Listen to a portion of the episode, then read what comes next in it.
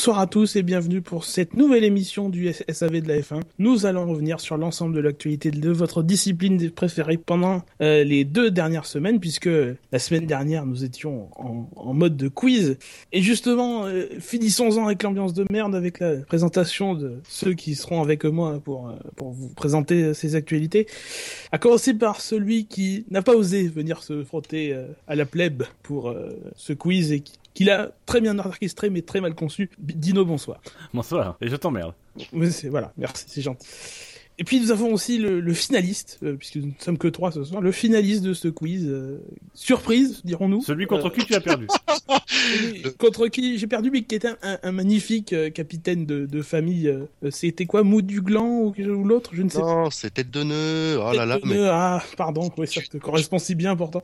Tu pas, mais tu ne te rappelles même pas, c'est honteux. Eh oui, oui, oui. Bonsoir, Elder. Bonsoir à tout le monde, ambiance de merde 2.0. Oui, mais je vous propose justement de, de prendre la hache de l'ambiance de merde et de l'enterrer pendant, c'est pas, 2-3 mois en attendant le, prochain. tu veux dire qu'il faut enterrer le hashtag ambiance de merde? Par exemple. Oh, moi je l'aimais bien ce hashtag. Bon, allez, d'accord, je l'enterre. Va falloir négocier avec Fab maintenant. Hein. Oh oui, bon, il est malléable. Sinon, ça va? Tout va bien? Bah, écoute, ah, euh, oui, ça va. Je tiens à envoyer un message à nos amis de chez Peugeot. Euh, je suis actuellement sur le marché pour une Renault. Donc s'ils veulent que oh. je change de camp, ils savent quoi faire le 12 novembre prochain. Alors, puisque tu me tends la perche, je vais la saisir. Donc, en un mot, un grand merci à tous euh, pour euh, vos votes pour les Golden Blog Awards. Euh, grâce à vous, nous sommes second euh, de la catégorie Automoto, ce qui nous met en, bonne position pour, euh, en tout cas, déjà être à la cérémonie le 12 novembre prochain. Notez d'ores et déjà dans, dans, vos, dans vos agendas, puisque nous vous proposerons une émission en direct pour l'occasion de la cérémonie, et qui nous met donc en, en très bonne position pour concourir pour le Awards puisque ça nous met en, deuxième place, donc ça nous attribue un certain nombre de points euh, qui s'ajouteront à ceux que nous donneront les jurys qui se réuniront euh, dans les semaines qui euh, vont venir, et donc le résultat que nous, que nous adorons bien sûr. Nous, voilà. nous renvoyons nos, salutations les plus distinguées, comme disent. Ainsi que les chèques à l'ordre de leur famille et de tous leurs proches. Voilà, et de Peugeot, et de PSA Peugeot Citroën.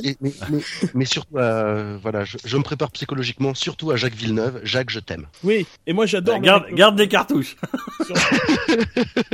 Puisque d'ici là, euh, donc euh, Elder vous proposera euh, une lettre signée de sa main sur dégoulinante d'admiration envers Jacques Villeneuve. Et pour ma part, je vous proposerai, hein, pour respecter nos, engagements pris à notre inscription au Golden Blog Award, de la poésie, tout simplement, avec une traduction lyrique, dirons-nous, de, de certains articles du règlement technique de la F1. vous verrez, c'est déjà fait. En temps voulu, vous le, vous le lirez. J'espère que vous apprécierez. C'est pas sûr. C'est pas sûr, mais j'aurais fait le bon mieux. Alors messieurs, je vous propose d'attaquer tout de suite dans le vif du sujet avec euh, le gros dossier euh, de, de, ces deux dernières semaines, hein, qui sont euh, malheureusement les, les nouvelles sur la santé financière de, de Caterham et de Marussia. Alors on va commencer par Caterham. On ne va pas parler, en tout cas, ce n'est pas dans le conducteur, mais ah, la vache. dans les citations, peut-être que certains auront des citations sur le sujet. Nous verrons en temps voulu.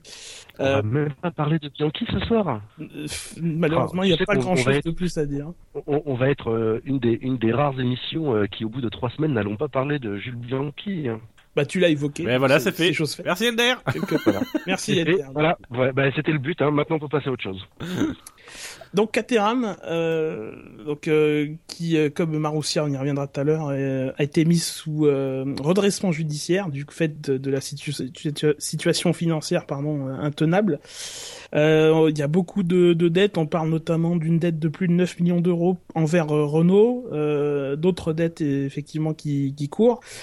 Et pas seulement la santé financière, puisqu'il y a un imbroglio autour de la propriété de l'écurie. Alors aujourd'hui, l'écurie est gérée par par les administrateurs euh, qui ont été nommés par par un tribunal. Donc finalement, ni euh, les anciens propriétaires donc du groupe Caterham, Tony Fernandez et autres, ni les nouveaux de la société Angavest ou, ou quel qu'en soit le nom maintenant, parce que c'est une société qui a changé plusieurs fois de, de nom sur les, les, derniers mois. Personne qu'une de ces personnes n'est à la tête de, de Caterham euh, actuellement, et donc euh, voilà. On attend des repreneurs et des, des, bonnes nouvelles. Et par conséquent, Caterham ne sera pas au départ du Grand Prix des États-Unis de ce week-end et du Grand Prix du Brésil du week-end suivant. Ah bah zut oh, Pardon. Alors, avant de commencer... Tu, entends? Même ma, ma, fille en pleure. Hein. Ah oui, on entend ça. Ah, avant de commencer, si cette situation de Caterham est pas très claire pour vous, parce que c'est un dossier assez complexe et, euh, et, assez difficile à suivre du fait de, de, de nombreuses informations qui ont pu euh, circuler à droite et à gauche, je vous invite à lire l'article qui est euh, accompagné avec le podcast, qui est beaucoup plus détaillé que le petit résumé que que je viens de, de, de faire, et vous avez aussi des informations. Le mec qui se lance des fleurs, truc de dingue. Bah non, mais je, je déprécise ce que je viens de dire aussi quelque part. Tu vois, ça équilibre. Ouais, mais tu mets en valeur le, tu mets en valeur le rédacteur qui est en toi. Non, je mets en valeur surtout les articles de merde. je mets en valeur surtout les articles qu'on écrit. Et euh, donc oui, il y a aussi le, dans l'article le, résumé de la situation de Marussia et euh, des commentaires de, de, de, de, personnes un peu externes au dossier, mais qui euh, voilà. Et Claystone, Jean Haas, dont on reparlera tout à l'heure. Alors messieurs, votre sentiment sur la situation de, de Caterham Alors le temps que je change ma fille, je laisse Dino s'exprimer, il a beaucoup de eh choses à dire. Et tu vas changer ta fille, c'est-à-dire qu'il faut que je fasse, euh, tu faut que je fasse combien de temps Elder? Dis-moi.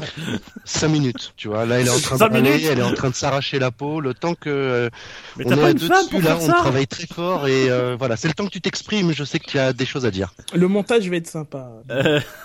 C'est pour ça que en plus c'est moi qui monte, merde. Euh, en, toute honnêteté, moi j'ai pas suivi le dossier du tout de la semaine parce que euh, parce qu'on le voyait venir, parce que c'était dans les tuyaux, qu'on savait que ça ça allait venir à un moment donné. J'ai réfléchi hier, je me faisais imperceptiblement le parallèle avec Jules Bianchi. Car Jules Bianchi, on, savait que ça allait venir, on voyait pas venir vraiment parce que parce que on pouvait pas s'attendre à ce que Jules Bianchi se foute sous une grue euh, au Grand Prix du Japon, mais euh, on sentait que qu'on n'était pas à l'abri, qu'il y avait des choses aussi en Formule 1 qui étaient améliorables en termes de sécurité et que il pouvait y avoir des accidents graves euh, avec des circonstances exceptionnelles. Euh, et, là, j'ai envie de dire, c'est encore, euh, c'est encore pire parce que ça, on le voit, on le voit venir déjà depuis 2010. Je pense dans le SAV déjà, on avait, on avait pu dire en 2010 à l'époque, il y avait qui, je sais plus qui y avait à l'époque. on avait sans doute déjà dû souligner que c'était, c'était un non-sens que d'envoyer ces écuries au charbon sur une base de promesses qui était d'un budget de mémoire, c'était 40 millions de livres, ça devait être 50 millions d'euros le budget plafond qui a jamais été respecté, on les a laissés rentrer comme ça. Euh, on a souvent été très critique envers ces équipes-là en disant qu'elles faisaient un petit peu honte, notamment à Cherté. Euh, certains ont eu des mots très durs, Bernie Ecclestone, mais d'autres, euh, alors que finalement elles ont fait, elles ont fait tout ce qu'elles pouvaient faire, quoi. Euh, donc on, le voit, on voit venir depuis depuis 4-5 ans et là on le voyait d'autant plus venir, c'est depuis aller un an et demi. J'ai moi-même dit un peu fataliste il y a quelques émissions que voilà, pour moi c'était Caterham et Marussia, c'était plus une question, c'était plus une question de savoir s'ils allaient faire banqueroute c'était de savoir quand, euh, et qu'il fallait plutôt se poser la question de qui serait le prochain, euh, Sauber, Lotus, et c'est exactement la question qu'on se pose aujourd'hui. Donc euh, voilà, moi je suis je suis un peu, un un peu en, je suis très, très en colère euh, parce que parce que j'estime qu'on a joué avec ces équipes-là, qu'on s'en est servi à une époque comme levier, qu'on les a laissés dans la merde et que et que voilà, je suis très en colère à l'égard de Colin Coles qui, qui pour moi ne devrait plus être en Formule 1 parce que à chaque fois il est associé à des montages douteux et et, et là il a même pas les couilles d'assumer sa responsabilité. Voilà, donc je je, je suis très, très, très, euh, je, suis, je suis entre voilà entre la colère, entre le le, le je m'en fous parce que je suis très fataliste et que et que je je, sens, je vois enfin quand on lit les déclarations de Bernie Ecclestone qui propose la troisième voiture euh, voilà qui dit que les écuries ont un contrat pour une troisième voiture euh, mais que c'est en fait une troisième voiture qui est pas alignée par constructeur mais qui est fournie euh, par un constructeur une autre écurie on peut mettre le sponsor ils peuvent imposer un sponsor ils peuvent imposer le pilote donc finalement l'écurie elle sert là que pour exploiter exploiter la, voiture. Voilà c'est clairement lui pour s'assurer d'avoir d'avoir les voitures nécessaires au départ d'un Grand Prix, mais il n'en a strictement rien à battre de, de la santé de ces écuries-là. Donc voilà, il y a strictement rien qui va changer, et c'est ce qui me rend un peu fataliste. C'est euh, euh, effectivement le à, à, Sochi, euh, je suis tombé sur un, tweet euh, fabuleux de de Kobayashi euh, qui photographie les réparations de fortune de sa Caterham. Tu te tu te dis mais waouh waouh quoi C'est euh, et après je, réparation je, de fortune. euh, Ouais, mais là, c'est carrément, c'est au gaffeur, quoi. Enfin, tu vois, je veux dire, euh, c'est ok, ils ont, ils ont la, la...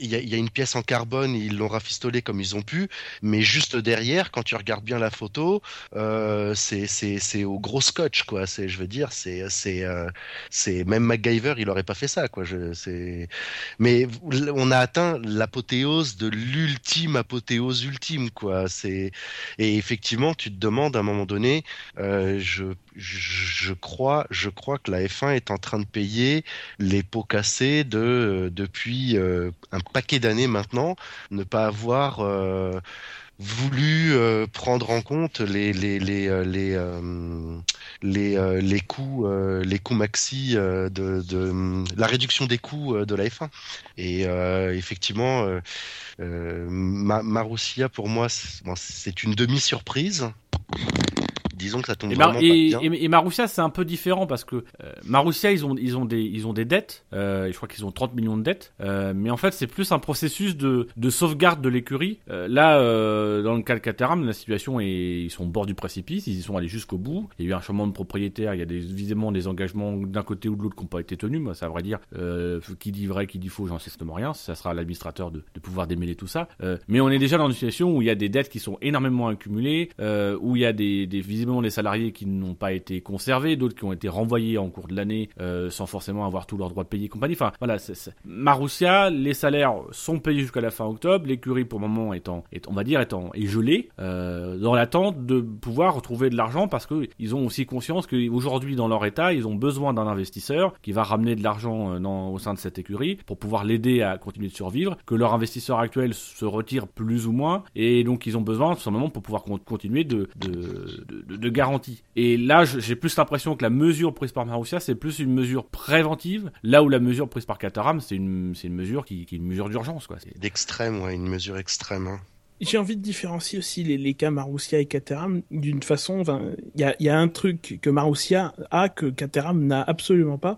deux points C'est, pardon mais c'est exactement ça. C'est exactement ça. Disons 40 millions C'est- en perspective d'ici la fin de l'année. Voilà, Ouais. bah, on a fait le même calcul. Euh, euh, oui, parce que euh, voilà, si jamais ils arrivent à respecter les conditions pour pas perdre leurs droits euh, en tant que de, dans, dans l'accord avec Bernie Ecclestone, ce qui revient à s'inscrire correctement à la saison 2015, donc à payer les euh, donc 500 000 dollars plus euh, l'argent des deux points, donc euh, on va dire 550 000 dollars, à payer les 550 000 dollars que ça représente et euh, et ce qui est déjà fait à participer à tous les grands prix sauf trois parce que ça a beaucoup été dit que euh, les écuries avaient le droit de louper deux grands prix. La réalité c'est que c'est trois. Ouais. euh, Ber- Bernie dit euh, a couple of race. A couple ça veut dire euh, quelques dans le sens euh, environ deux tu vois. Comme dit, comme qui dirait une avec comme une douzaine quoi. C'est autour de 12 mais c'est voilà. Euh, mais dans les faits dans les contrats signés avec les écuries c'est trois. Donc ce, ce, ce, ce, ce-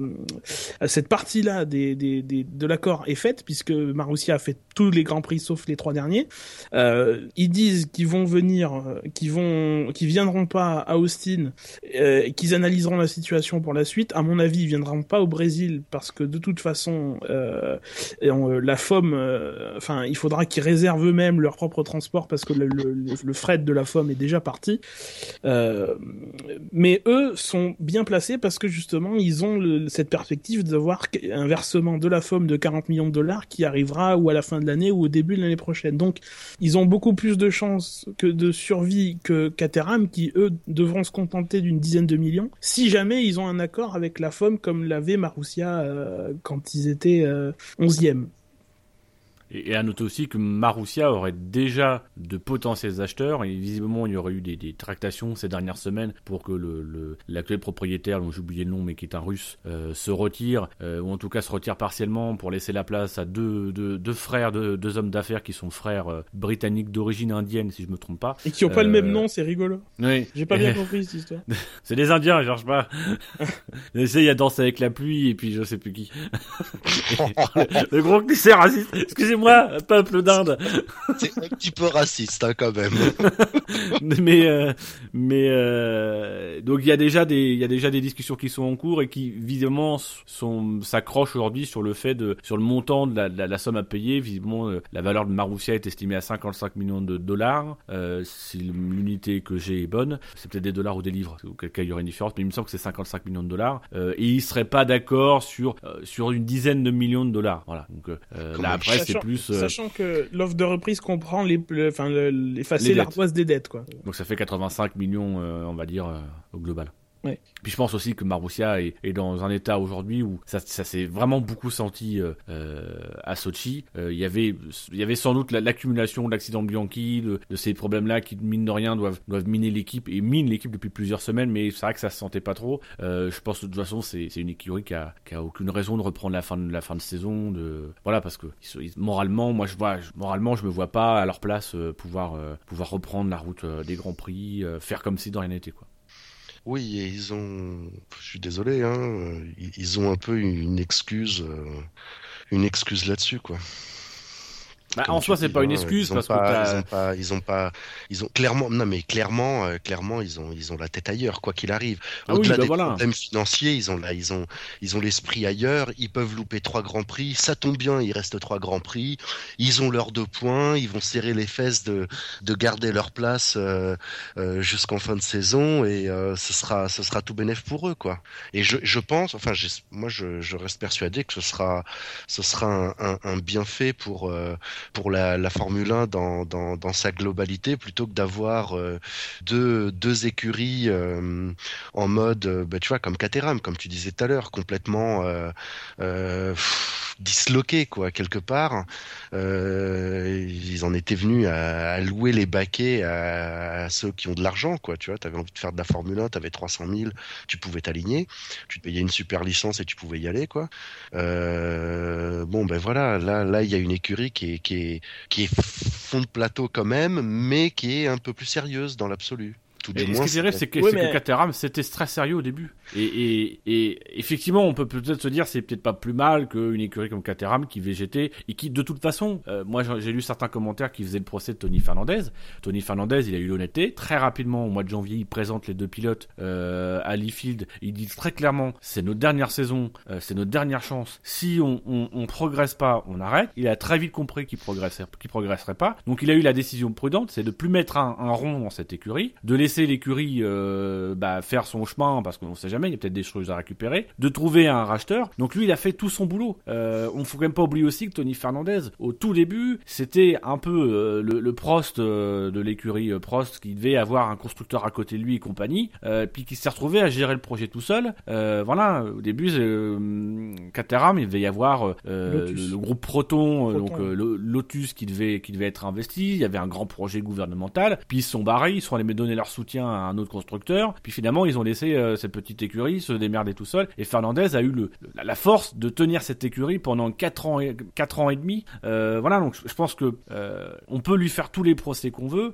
On peut à un moment donné lui, lui, lui dire, voilà, vous avez, vous avez mine de rien essayé de faire, faire votre mieux. Vous avez tenu 4 ans. Au bout de 4 ans, de 4 ans vous avez décidé d'arrêter de mettre de l'argent. Vous avez trouvé une solution de sortie. Et, et visiblement, la solution de sortie, elle a peut-être été mal réfléchie. C'est peut-être précipité. Il a peut-être pas trouvé les bons, les, les bons acquéreurs. Il a peut-être fait un excès de confiance à Colin Coles, qui, j'insiste là-dessus, mais n'assume pas sa responsabilité, est parti se planquer en Allemagne et ne dit rien et va revenir euh, avec un autre projet avec d'autres investisseurs dans 2-3 ans, vous allez voir. Euh, il, déjà, il fricotait déjà avec euh, Stefanovic il y a quelques temps. Donc voilà, moi j'ai du mal à faire le procès de, de, de Fernandez, euh, mais après le, fond, c'est que même si c'est finalement pas plus mal que cette écurie-là, elle arrête de vivre parce que ça, ça commence à devenir dangereux pour les pilotes et puis une situation pas supportable pour c'est de l'argent euh, gaspillé. Faut quand même à un moment donné aussi se poser sur les questions de fond. C'est comment est-ce qu'on peut en arriver à cette situation-là? Comment est-ce qu'on comment est-ce que dans le même sport on peut avoir un constructeur qui a dépensé cette année, je crois 4, 450 millions de, de, de dollars euh, Mercedes? Ils ont ils ont ils ont dépensé pour le développement de la voiture, même plus. Euh, il y a Gene Haas qui cite un demi milliard. Euh, voilà, comment est-ce qu'on peut avoir un, un, un constructeur qui peut se permettre ça et qui soit concurrent avec une écurie qui a, 30 ou 40 millions de dettes et qui doit doit coter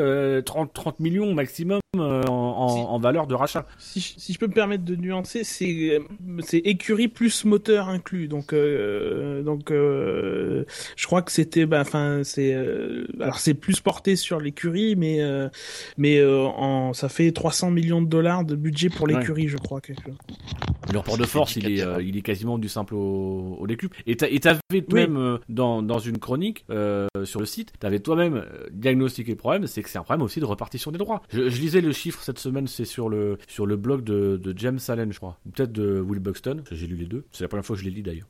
Et euh, c'était les chiffres en première ligue, la différence en termes de redistribution des revenus de, du championnat, la différence entre la meilleure équipe du championnat et la plus mauvaise, c'est un rapport de 1 à 1,5. En Formule 1, le rapport il est minimum de 1 à 4,5. C'est-à-dire que quand, quand Caterham galère à gagner 10 millions sur les revenus, les revenus commerciaux de la F1, euh, le, le, leader, aujourd'hui Mercedes, ils en gagnent minimum 45 millions juste sur ce que leur donne la F1. Et sans compter le fait qu'ils ont quand même beaucoup plus de sponsors, qu'ils ont beaucoup plus de visibilité. Euh, voilà, c'est quand même quelque chose quand on entend parler du, du, du, fait que Sébastien Vettel va peut-être toucher 80 millions en allant chez Ferrari, qu'en plus Ferrari va peut-être du coup devoir verser 50 millions à Fernando Alonso pour qu'il se barre chez Ferrari, on se dit mais il y a quand même vraiment quelque chose qui ne va pas dans la, dans la redistribution de l'argent en Formule 1. Et encore, ton rapport de 4,5 pour 1, ça me semble un peu petit quand tu sais que tu as un Ferrari qui, rien qu'en se présentant, euh, gagne 62 millions de dollars. Euh, mmh. Sans rien faire, indépendamment des résultats sportifs de, de, de, de l'écurie. Euh, après, il faut rajouter l'argent de la quatrième place, l'argent qu'ils avaient jusqu'ici en étant une des trois écuries les plus victorieuses sur les quatre dernières années. Euh, et je crois qu'en plus, ils sont euh, ils sont actionnaires à une certain, un mm. certain pourcentage de la F1, donc que par par conséquent, ils récupèrent encore des des dividendes, des, des bénéfices. Enfin, voilà, c'est Ferrari gagne beaucoup d'argent. Alors, que, à la limite, s'ils sont actionnaires du sport, moi, ça me dérange pas parce que tu investis, tu récoltes un retour sur ton investissement. Euh, après, effectivement, quand tu vois que euh, bah, Ferrari est protégé comme ça avec une dotation en plus, t'as euh, les équipes qui gagnent déjà en étant les, plus victorieuses, donc qui sont par conséquent les mieux classées au classement des constructeurs, gagnent encore déjà plus que les autres et en plus on leur remet un fonds spécial pour pour qu'elles voilà, c'est une répartition qui est vraiment pas égalitaire. Après, après ça fait pas tout. Parce qu'il y a cette histoire d'appel d'offres qui a été menée euh, dans un contexte qui n'était pas du tout le bon. Euh, en pleine guerre FIA FOTA, mm. euh, avec des promesses de Max Mosley qu'il n'a pas pu tenir parce qu'il a dû courber les chines face, face à la FOTA, justement, etc. Mais, mais qui, qui, a une responsabilité énorme parce que, mine de rien, il s'en est, il s'est servi de cet appel d'offres comme un moyen de pression. Quand tu vois aujourd'hui que, de, de toute façon, depuis qu'il est plus à la FIA, il fait des leçons de morale sur le budget plafonné et compagnie, faut quand même pas, faut quand même pas qu'il qu'il oublie, c'est qu'aujourd'hui, si certaines équipes sont dans la difficulté, c'est aussi parce que lui s'est servi de ces équipes-là et de ces projets-là comme un levier pour faire céder les écuries de Formule 1 et que derrière, il a, il a, il a, rien fait. Il a, rien pu faire. De toute façon, il a, été éjarté assez rapidement. Euh, mais en tout cas, il, n'a pas préparé le terrain. Il a même pas, il a même pas derrière milité, même une fois retiré de la, FIA. Il a même pas milité en disant, en faisant pressing et compagnie pour dire non, faut les aider parce que elles sont là maintenant, mais elles sont, elles sont là un petit peu par notre faute parce qu'on s'en est servi par moyen de pression. Il a, il a fait le mort et puis maintenant il vient donner un peu des leçons de morale. Je trouve que c'est un peu facile de sa part. Il a pas envoyé une lettre à Jean Todt, lui. Il paraît que Jean Todt ne sait pas lire. Ah. on, le salue. C'est sa secrétaire qui va lui dicter la lettre. Mais, mais on est, on est concrètement, on est, on est dans la problématique qui est celle qu'on critique depuis pas mal de temps dans la F1, c'est que ce sont les équipes qui, euh, qui, qui, qui, dictent les lois et qu'aujourd'hui, bah, elles ont négocié une plus grosse part de, de, de du gâteau. Qu'on sait très bien que ce sont les six équipes les plus puissantes euh, qui se sont opposées euh, euh au, au, comment s'appelle, au, au budget plafond en milieu d'année. voilà, ça c'est Aujourd'hui, il y a, c'est évident, il y a six équipes qui règnent, et bah à la limite que si ces, ces six équipes-là veulent être toutes seules, qu'elles soient toutes seules. Moi, aujourd'hui, je serais les, je serais les autres, je serais Marussia, je serais euh, Marussia, Sauber, euh, euh, Williams, Force India. Je me dirais, écoutez les gars, nous on se casse, Williams, voilà. Sont dans les six. Hein? Williams, ils y sont dans les six. Ils y sont dans les six, Williams? Oui, en tant qu'écurie historique, ils. Ah oui, c'est vrai, oui, oui. Lotus y est, mais va perdre sa place parce que c'est la, c'était la moins, la mieux classée des, autres et c'est le Forcidia qui va prendre leur place normalement l'année prochaine.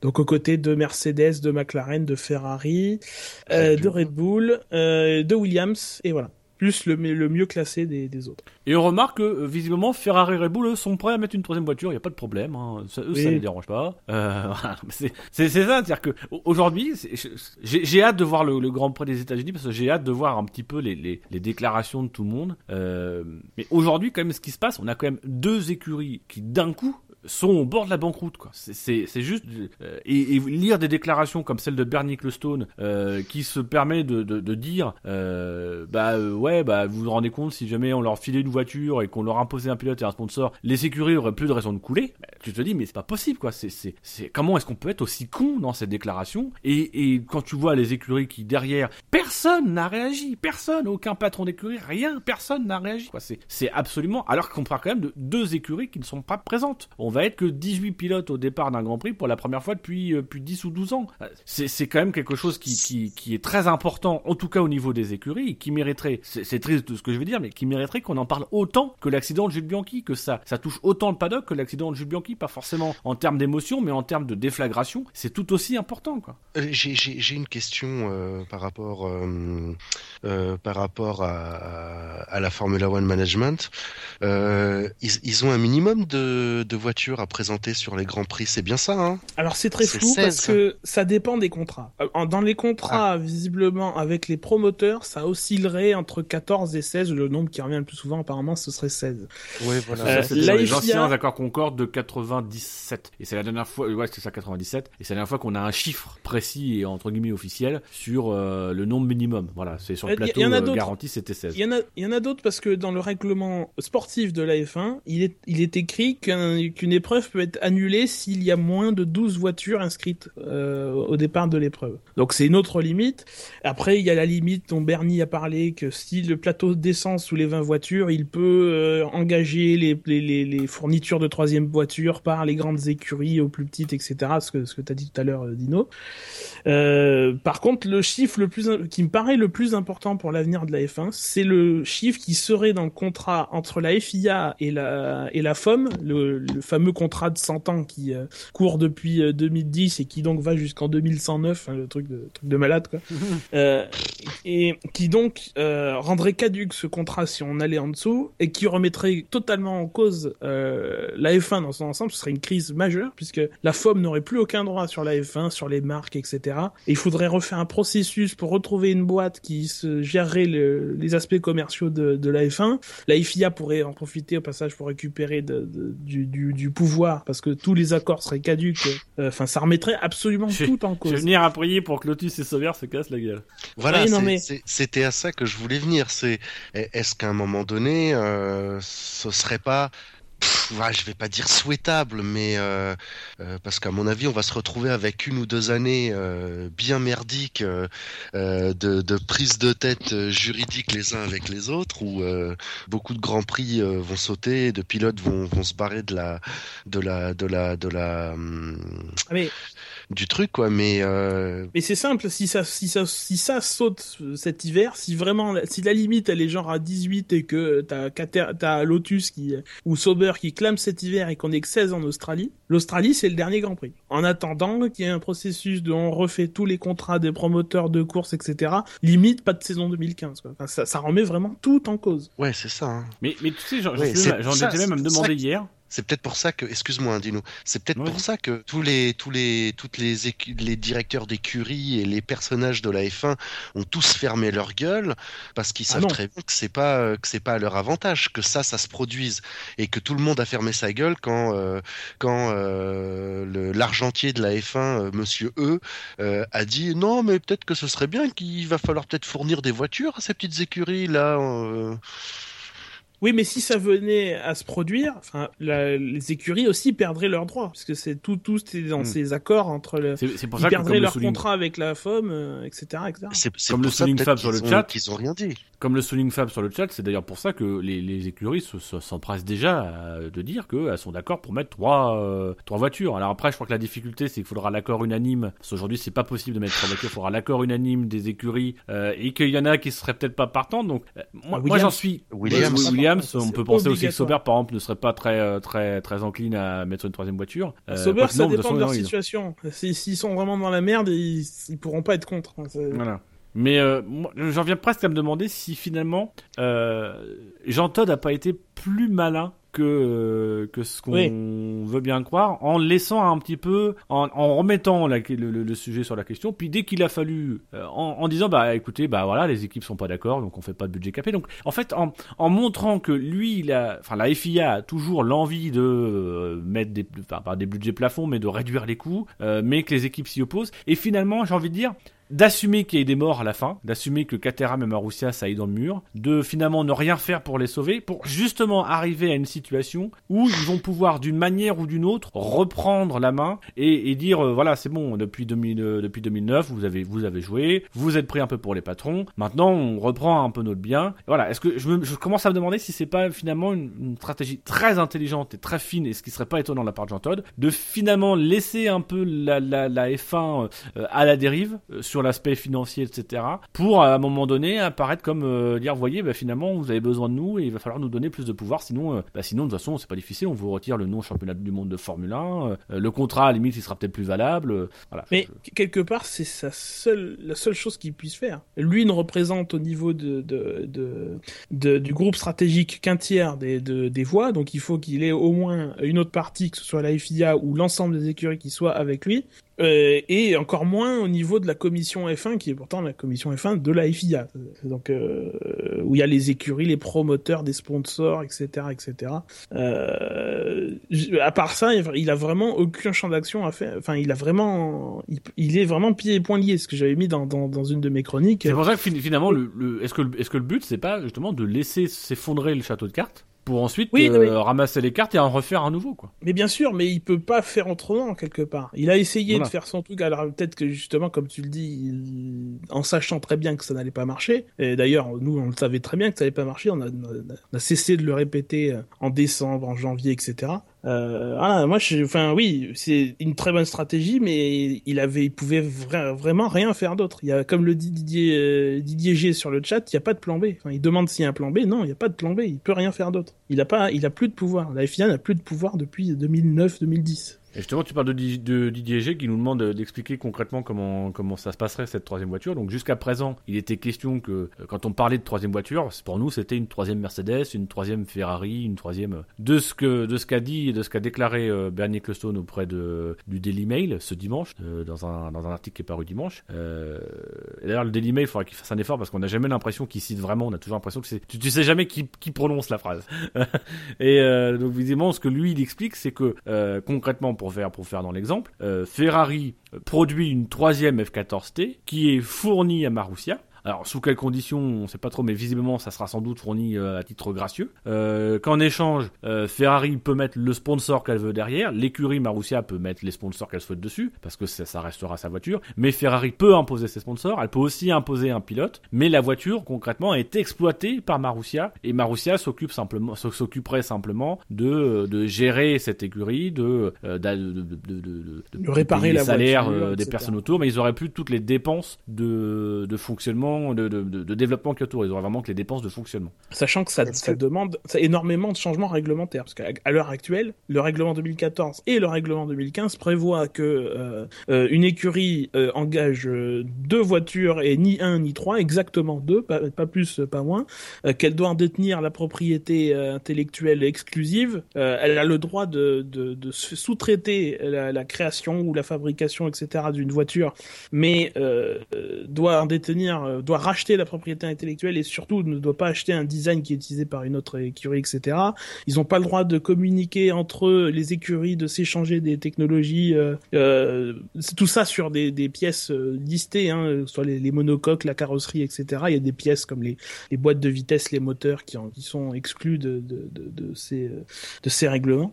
Et euh, donc voilà, tout, tout ça demande des changements, des changements réglementaires. Pour être appliqué dès 2015, il faut être d'accord unanimement au niveau de la commission F1 dès aujourd'hui. Il y a le prochain conseil mondial et le 3 décembre. Et c'est pas dit, donc, comme on l'a dit tout à l'heure, que c'était, que ça se fasse parce que Williams, euh, a priori, est quelqu'un qui est très contre, qui est absolument contre ça. Alors que Williams, au tout début, a commencé en engageant d'autres voitures, hein. Je, je veux quand même pas, faut quand même pas Faut pas déconner. Et, et, et, sur, le, sur le chat, on, on, se pose la question de, de savoir si, euh, euh, si les, quelles sont les chances de, de, de ces constructeurs au championnat constructeur. Il faut bien comprendre que la proposition faite par Bernie n'a pas pour objectif d'être une proposition sur le long terme. Le but du jeu, c'est de, entre guillemets, comme les écuries galères, euh, c'est une solution temporaire de leur mettre à disposition une voiture pour qu'elles puissent quand même participer au championnat du monde de Formule 1, qu'elles puissent faire rentrer un petit peu d'argent en ayant des coûts, euh, des coûts qui soient juste des coûts d'exploitation, mais qu'elles aient plus de coûts de développement etc.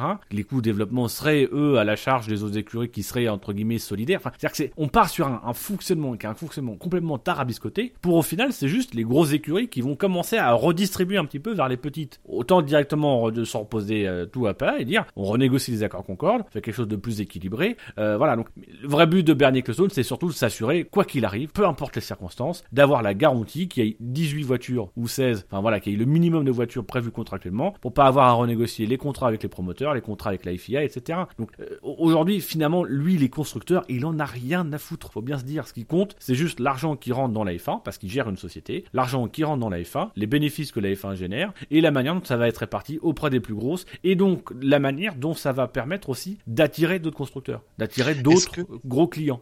Est-ce que le, le, le, fait que, par exemple, euh, à Abu Dhabi, euh, j'extrapole un peu, c'est dans, dans, dans, trois grands prix, euh, Mercedes fournisse une voiture euh, à Marussia, est-ce que, est-ce que ça va pas la fausser la course quelque part aussi hein? Mais ça la faussera pas, c'est impossible. T'imagines les mecs de Marussia, ils vont devoir découvrir une nouvelle voiture, un nouveau moteur, ils vont, euh, voilà, c'est-à-dire que c'est ça aussi, c'est pas parce que, euh, moi sincèrement, je, trouve ce concept-là, et moi je trouve ça plutôt intéressant. Il y en a eu dans l'histoire de, la F1, il y a eu des constructeurs qui louaient ou vendaient leurs voitures, les mêmes châssis, etc., ou des versions pas identiques mais des versions récentes, euh, et, pourtant ils, ils, couraient pas dans les mêmes temps parce que c'est pas les mêmes moyens, c'est pas le même pilote qui est à bord. Marussia ils rouleront toujours avec Max Chilton ou avec ou avec Rossi, sauf si Mercedes ou Ferrari leur impose euh, un pilote, euh, comme le souhaiterait euh, Bernie Ecclestone. Donc voilà, c'est c'est très compliqué. je vois je vois même pas la proposition de Bernie. Je, je, je, je me dis que c'est une blague. Je vois même pas comment ça peut être viable que que ce soit Ferrari, Mercedes ou Red Bull qui claquent du pognon pour faire rouler, pour mettre le pilote et compagnie, et que eux, ils, que les autres, ils aient juste à prendre le blé. Tu vois, Marussia, Caterham, ils aient juste à prendre le blé. Non, ils, enfin, ils marquent pas de points au championnat constructeur, j'imagine, parce qu'ils sont pas constructeurs quelque part. Je pense que c'est ça. Bah, non, mais ils vont ils vont prendre ils vont prendre le blé, éventuellement des des sponsors qui vont venir, qui vont joindre. Mais mais là sur le cas par exemple, si, jamais ça, ça sera pas mis en place à Abu Dhabi, ça sera pas mis en place cette année. Mais si, c'était mis en place, euh, déjà au-delà de ça, moi j'ai du mal à imaginer que ça se fasse. Et en plus de toute façon, dans la réalité, c'est que tu hérites pas d'une voiture comme ça et tout d'un coup tu vas tu vas concurrencer euh, Lewis Hamilton et Nico Rosberg. Ça faussera strictement rien dans la mesure où euh, ils vont découvrir tout un tas de choses, ils vont découvrir. L'année prochaine, c'est une autre problématique et je pense que effectivement l'année prochaine, si ça doit se mettre en place, c'est pas là pour le coup, c'est pas une solution de secours, c'est qu'il faut vraiment revoir le format. Moi, ce que je, ce pourquoi je dis, c'est autoriser simplement les écuries, pas aligner les voitures, mais en aligner une, leur donner des possibilités de passer par euh, des, des, solutions, euh, acheter un, châssis client entre guillemets, vraiment juste le châssis, et derrière, bah, concevoir elles-mêmes leurs ailerons, etc., euh, leurs pièces, tout, tout, tout, tout les kits. Ils achètent une voiture au début de l'année, ils la développent, mais ils n'ont pas tout le travail de conception à faire. Ça peut peut-être aider quelques écuries. Tu limites ça à deux, trois saisons, voilà, en disant voilà, au bout de trois saisons, vous devez être en mesure de, vous autosuffire. Et, et, voilà, mais tu permets en tout cas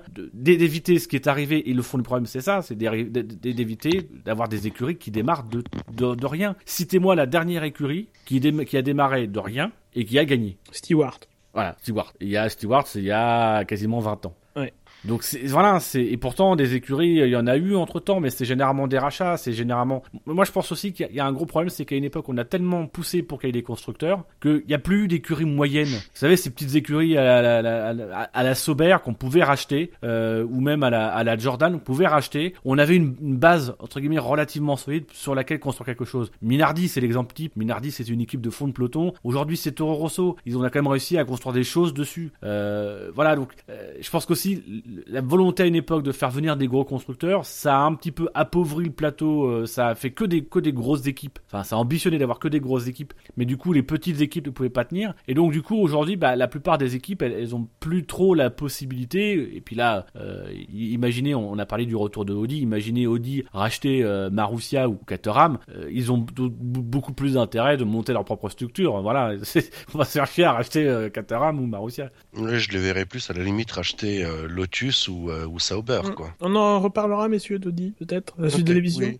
Euh, Le mec, il a un conducteur, il veut pas en sortir. J'ai Ah, un conducteur et, et- et je compte le, le faire de A à Z, cette fois-ci, dans, le- dans le bon ordre. Euh, Voilà.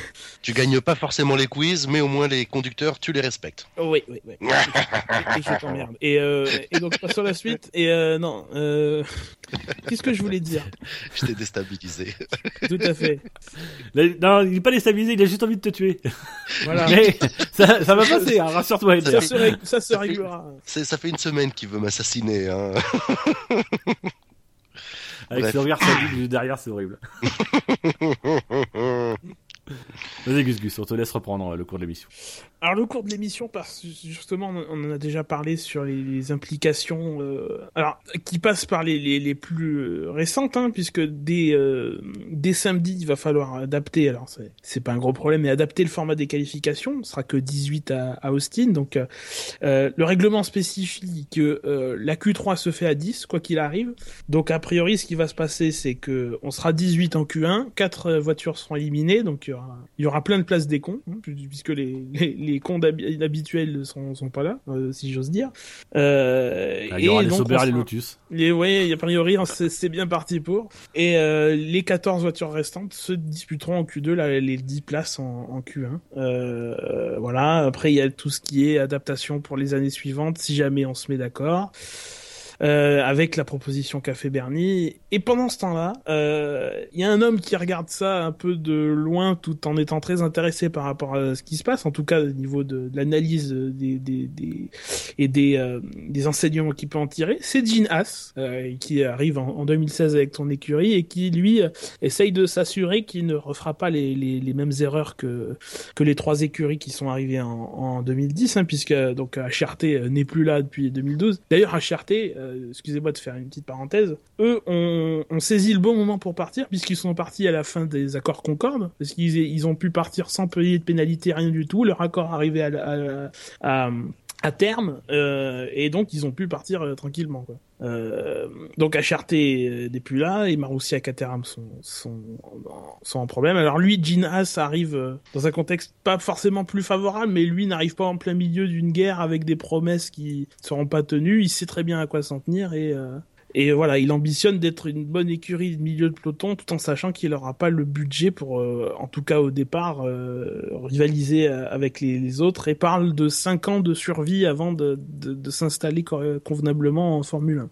Et ce qui est justement intéressant dans, les déclarations de Gene Haas, euh, c'est euh, moi j'ai beaucoup lu euh, des, sites français qui ont repris euh, une interprétation qui avait été faite par des sites britanniques qui disait qu'il avait tiré les leçons. Il a fait une interview en vidéo. J'ai écouté l'interview. À, à aucun moment donné, il me semble qu'ils disent je vais tirer les leçons de ce qui se passe chez Caterham. Il revient sur Caterham, ça dure genre 20 secondes. Caterham et Marussia, il parle un peu des problèmes, de la difficulté, de l'attente qu'il génère euh, lui en tant que propriétaire. Il parle de son expérience en disant que c'est pas non plus n'importe qui, qu'il est passé par là, que effectivement lui il a une démarche. Et en fait, c'est-à-dire qu'il saisit un petit peu cette euh, cette situation là pour communiquer sur le fait que sa démarche, la démarche de reporter à 2016, la démarche de de prendre le temps euh, est la bonne finalement. Et, donc du coup, il, on va dire qu'il déforme un petit peu l'histoire à, son avantage parce que par exemple il parle de partenaires. Bon, ils n'ont pas eu forcément le choix des partenaires. hein. Si on prend le moteur par exemple, faut quand même se rappeler c'est que la FIA avait imposé aux nouvelles écuries, n'avait accepté comme dossier que les dossiers qui seraient motorisés par Cosworth. Donc euh, voilà, il y avait déjà,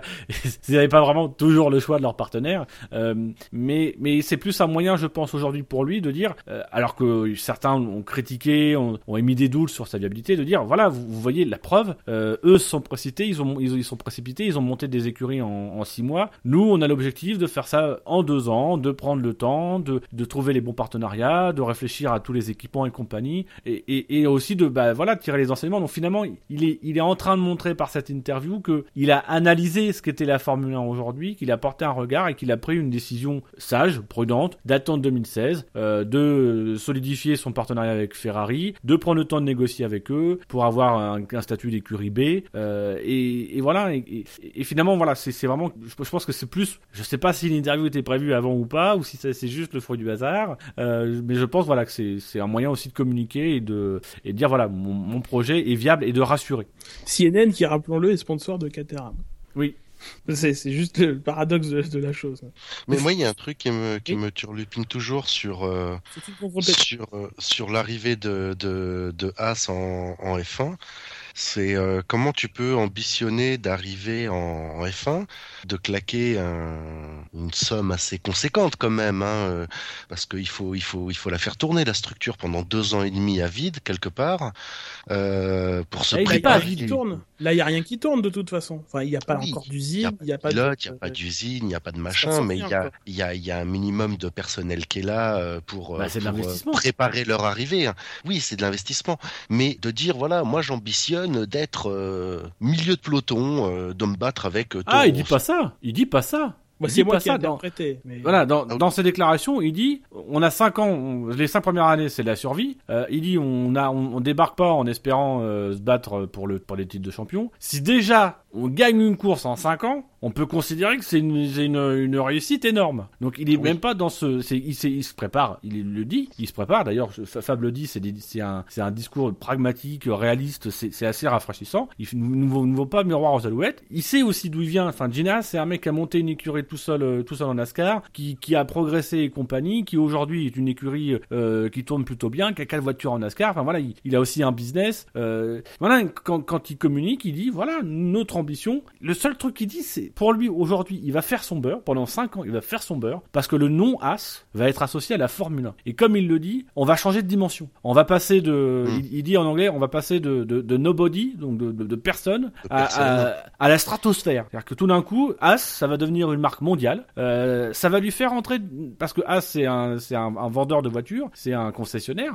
Euh, non, c'est même c'est pas un concessionnaire, c'est C'est un des machines-outils. voilà, c'est un vendeur, de- c'est un vendeur de machines-outils. Euh, et ben ça, ça va, ça va propulser son, son nom, cette marque, ça va lui donner une dimension mondiale qu'elle n'a pas pour le moment. Euh, et, et ça a déjà commencé, son, son investissement a déjà commencé, puisqu'il est sponsor de Ferrari depuis cette année, un tout petit logo qui est caché quelque part, mais il peut déjà communiquer sur le fait qu'il est sponsor Ferrari. Sur l'usine euh, As à Canapolis, il y a déjà écrit As F, euh, F1 Team. Donc c'est déjà des arguments de vente entre guillemets. Pour le moment, il, il, il va pas faire son beurre avec des résultats. Il va faire son beurre en faisant du buzz, en faisant, euh, en, en, en faisant, en jouant le marketing. Et lui peut jouer le marketing parce qu'il a une vraie marque derrière. La difficulté de Marussia et la difficulté de HRT et la difficulté de Caterham, c'est qu'ils avaient rien derrière. Et le moment où ils ont commencé à avoir quelque chose, le cas de Caterham, bah, c'est qu'à un moment donné, ça devenait trop compliqué. Puis il faut dire aussi que Caterham, c'est un peu compliqué la tâche. Euh, ils avaient un constructeur fantôme qui a jamais produit une seule voiture, si ce n'est que des concept cars. Et HRT, il y a jamais rien, il a jamais rien eu derrière. Donc, évidemment, le, bon truc, c'est que là, on est face à un, vrai patron d'entreprise. On n'est pas face à un consortium ou un truc dans genre. On est face à un vrai patron d'entreprise qui a déjà créé des choses, qui a une boîte qui peut se casser la gueule si effectivement il fait le coup en Formule 1. Euh, voilà, même s'il est, euh, il est,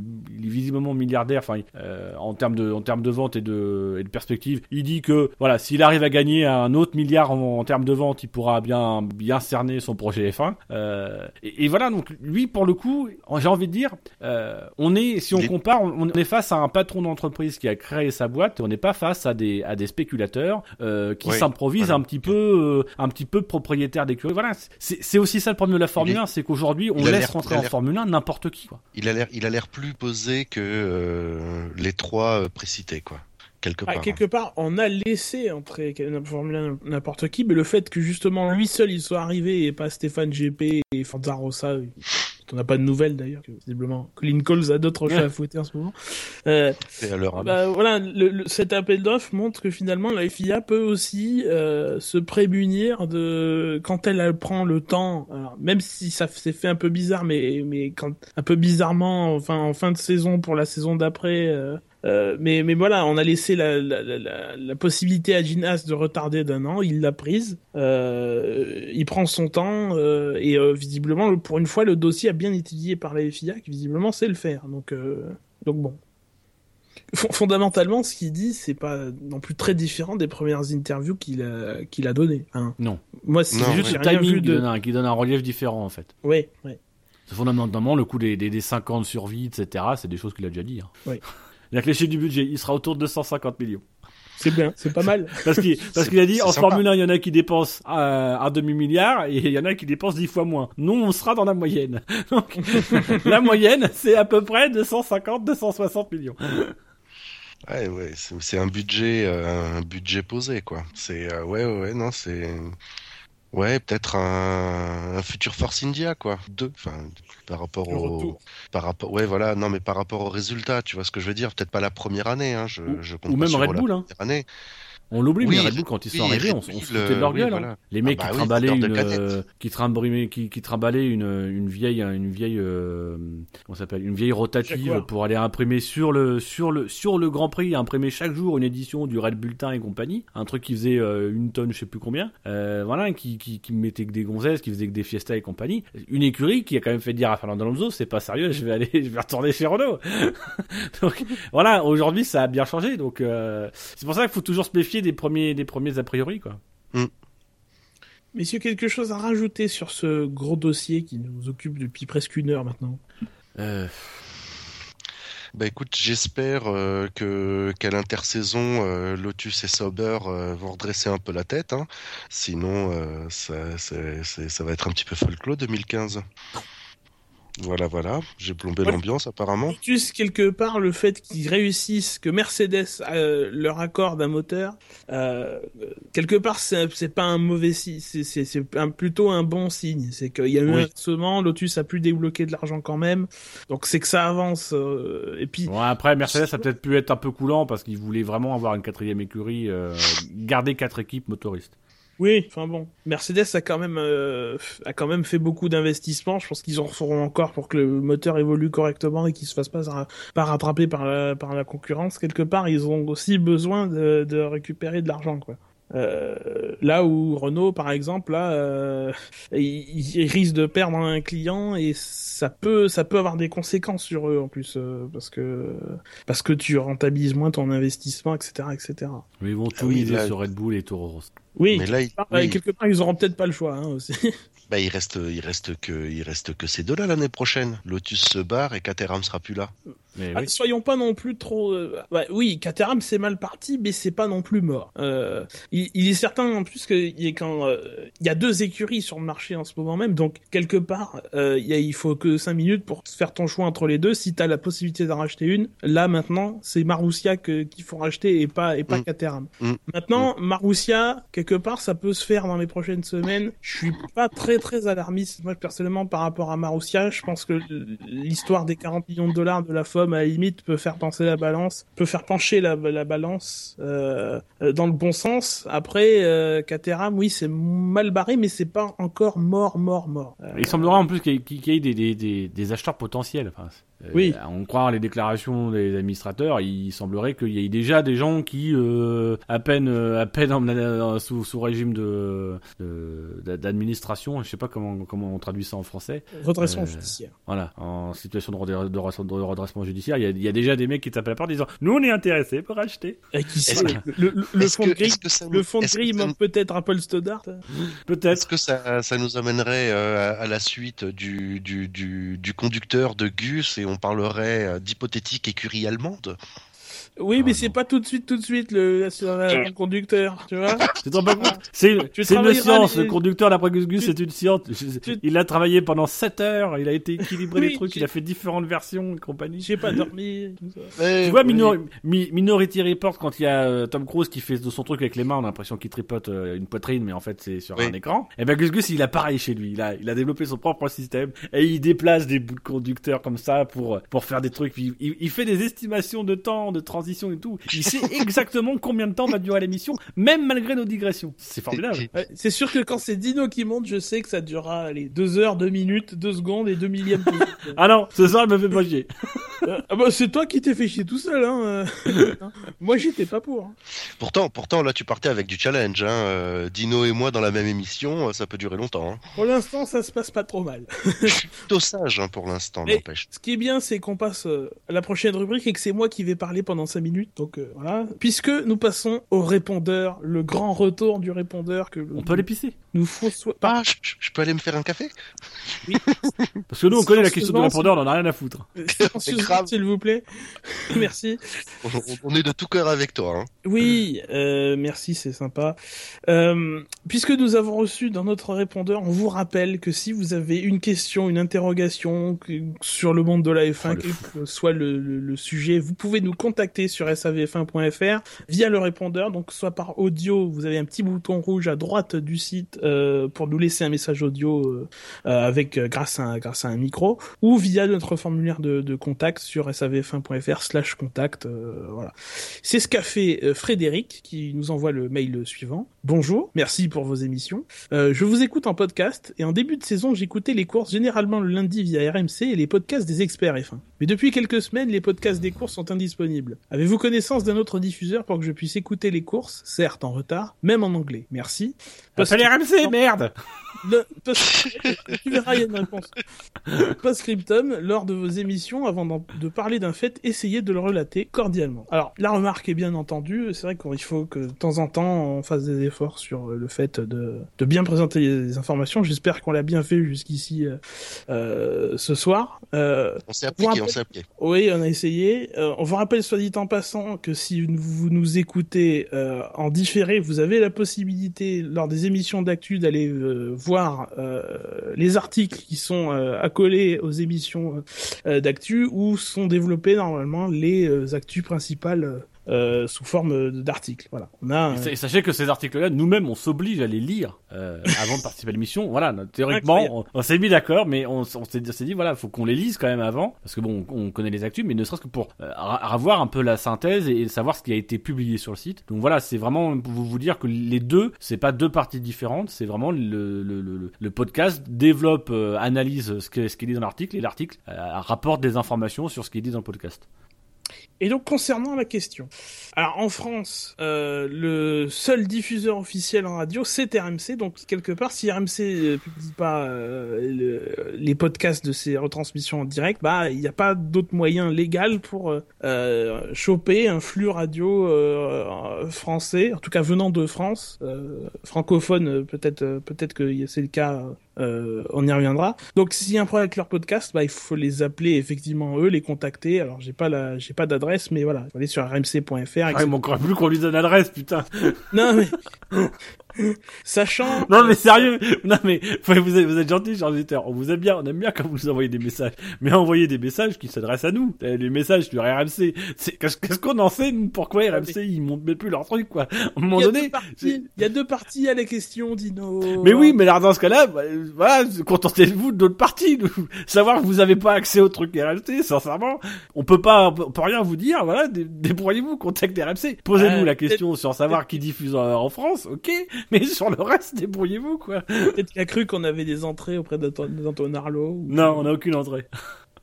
Nous, on n'entre jamais. On fait que sortir. Et d'ailleurs, il y a peut-être des questions de droit aussi sur le fait que ce soit plus diffusé euh, en podcast, euh, parce que bon, voilà, ils payent pas pour, euh, ils payent pas, je sais pas. Voilà, effectivement, donc faut les, les contacter. Après, pour des diffuseurs étrangers, alors en règle générale, ce qui se passe quand vous allez sur le, par exemple, le site de, de la de la BBC, qui c'est la, radio BBC, Radio 5 Live, qui qui diffuse les, les grands prix au Royaume-Uni, il y a un blocage géographique. C'est-à-dire si vous n'êtes pas avec une IP qui est enregistré comme étant au Royaume-Uni, ben ce sera bloqué, etc. Donc il faudra passer euh, par une solution un peu alternative comme un proxy qui fait croire que vous êtes euh, au Royaume-Uni.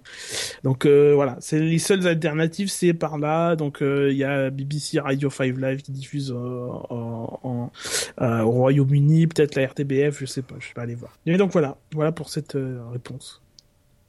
Là, là, Elder, j'aurais besoin d'une transition, là, par exemple. Ah voilà, alors le mec, il fait un conducteur, il n'y a pas de transition prévue. Il fait tout ce qu'il faut. Mais non, mais je lui tends une perche, tu vois, moi-même, moi-même, je, je lui tends ne tends jamais une perche à Elder. Une transition, mais tu vois, visiblement, j'ai l'impression qu'il n'est pas là, tu vois, qu'il est parti. Mais bon, voilà, c'est bien. Donc, rendons-nous euh, en Allemagne, euh, où euh, nous mène la dernière rumeur euh, qui nous donne Audi comme arrivant en Formule 1 en 2016. C'est une information, en tout cas, c'est quelque chose qui... J'ai du mal à appeler ça une information. C'est c'est quelque chose qui a été écrit par le, le, sur le site internet du magazine Auto Express. Personnellement, je ne connaissais pas. Donc, euh, beaucoup, beaucoup de pubs euh, réussies par ce, magazine, hein, visiblement. On va peut-être faire ça. Oui. On va balancer une rumeur à la con et comme ça on sera cité. On fera chuter les trucs de GoPro. euh, euh, bonsoir. Bonsoir. Oui. What else? Oui, tu as loupé le moment, t'aurais pu caser la, transition, tu vois, par exemple. Ah, mercredi. Ouais, mais attends, c'est pas de ma faute, c'est Georges Clounet, là, il est trop long. Euh, donc, euh, Audi qui arrivera en F1, c'est précisé selon cet article que ce serait en rachetant une des deux écuries Red Bull, que ce soit Red Bull ou Toro Rosso, que Alonso, il y aurait des liens avec Alonso et le fait que Domenicali euh, travaille maintenant chez Audi dans un rôle qui n'a pas de rapport avec le sport automobile, etc., etc. Euh, Audi s'est empressé de, démentir et donc, mais ça ne nous empêche pas d'en parler. Qu'est-ce que vous en pensez? D'en rire surtout. Oui. Non mais t'imagines Alonso. Bon alors euh, là, là, écoute Fernando, t'as trois contrats sur la table. Euh, t'as un contrat pour aller chez McLaren Honda. Ah oh non McLaren Honda, il faut tu sais, faut que je me relance et tout, faut que ça va prendre du temps à développer et compagnie. Euh... Bon sinon t'as un contrat euh, pour aller chez Lotus. Ouais, mais Lotus, est-ce qu'ils ont vraiment les moyens Tu sais, j'ai 30, 34 euh, ans, il faut, que je gagne vite fait. Euh, ah, il me rappelle beaucoup de saisons. Euh, et sinon, t'as un contrat pour Audi qui pourrait revenir en 2016 en rachetant Toro Rosso. Ah putain, je veux le signer Vas-y, donne-moi un stylo Attends, faut être sérieux, quoi. Est-ce que les mecs se relisent Sérieux? Et le pire, c'est que c'est repris partout, quoi. Non, mais arrêtez, putain, de, de lancer des rumeurs comme ça. C'est même pas des rumeurs, c'est, c'est un mec qui croit faire une analyse en disant, ah ouais, Dominique Ali par-ci, etc. Euh, ah, puis Alonso sur le marché. Ah, et puis peut-être que comme il voulait revenir au monde, ah, peut-être du coup qu'il a un contact. Il faut arrêter, les gars. Non, sérieux, c'est 30 secondes, quoi.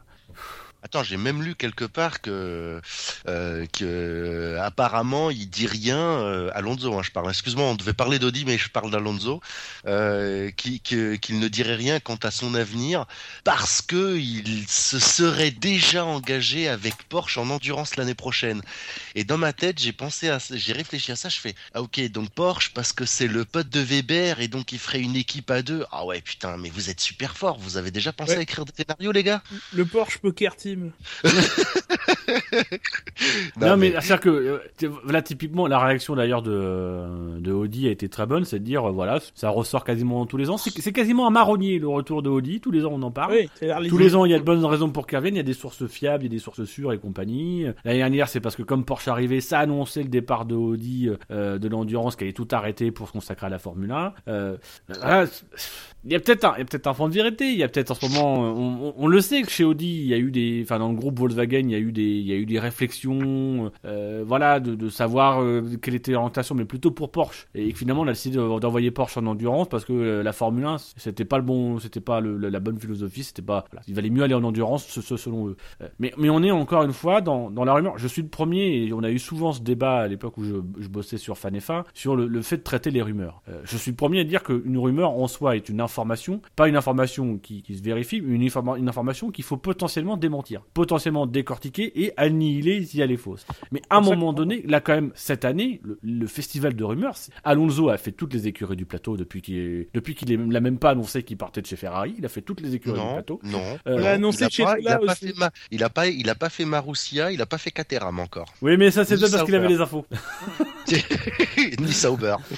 euh, voilà, il a, il a, même fait Williams, il a, enfin, il a, il a, été cité partout, euh, même, mais des fois sans fondement, avec des sources complètement foireuses. Là, on reparle de Audi. Voilà, à un moment donné, t'as l'impression que c'est juste, bah, comme tu disais, Gus Gus, c'est juste pour se faire de la pub. Voilà, il y a euh, Sport machin, là, je sais plus quoi, là, qui, qui s'est fait euh, de la pub. Faut arrêter de dire ces conneries, faut arrêter d'y croire. Surtout, ce qui est terrible, c'est que euh, nous, on a le réflexe quand on, quand on voit ça, quand on entend parler d'Audi.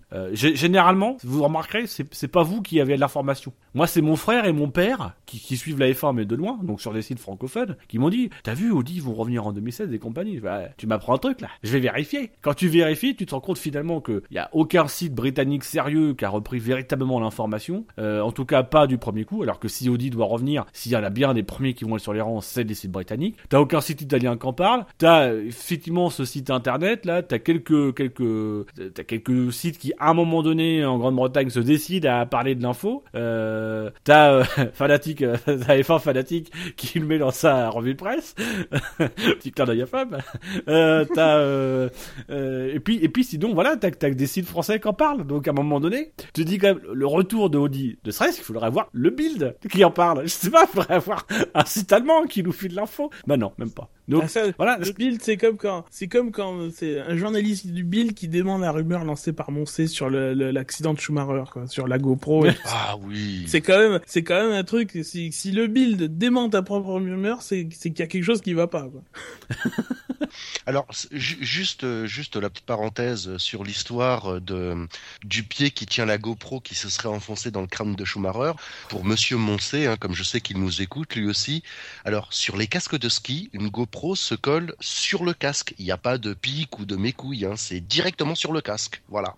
Tu couperas le mécouille au montage, Dino. On en est à une Non, heure. bah, je vais couper que dalle. Je vais couper mes couilles, tu vas voir.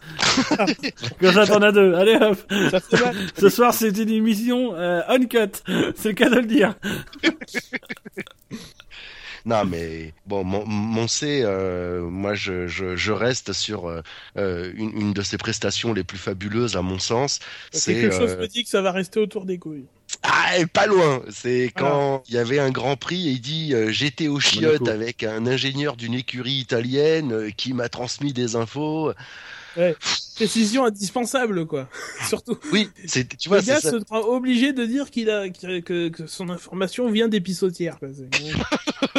On veut pas savoir Mais, ce mais qu'il c'est un- dit. c'est un peu, c'est un peu le problème de. de euh, on peut critiquer, euh, on peut critiquer le, le nouveau journalisme euh, qui sont représentés par euh, par des sites internet euh, qui se F1i, Next Gen Auto, euh, voilà, qui se revendiquent journalistes, qui qui sont par moments envoyés dans le paddock et qui peuvent faire des interviews, Motors Inside aussi. Euh, et et ce, cette espèce de vieux journalisme qui a du mal à suivre, à vivre un peu avec son temps, et dont euh, Jean-Louis Moncé est l'incarnation pure et dure, c'est-à-dire que ce mec qui s'arc-boule sur sa carte de presse, qui estime que parce qu'il a une carte de presse, il n'y a que lui qui sait faire, euh, sait faire un article, qu'il n'y a que lui qui est capable de, de, de pondre une, une actu, et qui aujourd'hui, je suis désolé. Qui arrive à faire des interviews dans les chiottes en tout cas. hein. Mais non, mais, non, mais aujourd'hui, je suis désolé, Jean-Louis Moncé, j'ai beaucoup de, beaucoup de respect pour lui parce que c'est quelqu'un qui, qui m'a accompagné dans ma découverte de la F1. Euh, sur TF1, c'était celui qui, par moment, avait les meilleurs arguments, qui, voilà, je l'ai croisé une fois très vite, c'est un, un bonhomme qui est assez impressionnant parce que c'est une grosse baraque, euh, mais j'ai juste envie de dire aujourd'hui, monsieur Moncé, je suis désolé, mais vous êtes sur Twitter, vous animez un blog vidéo, euh, voilà, vous êtes de temps en temps invité par Canal+,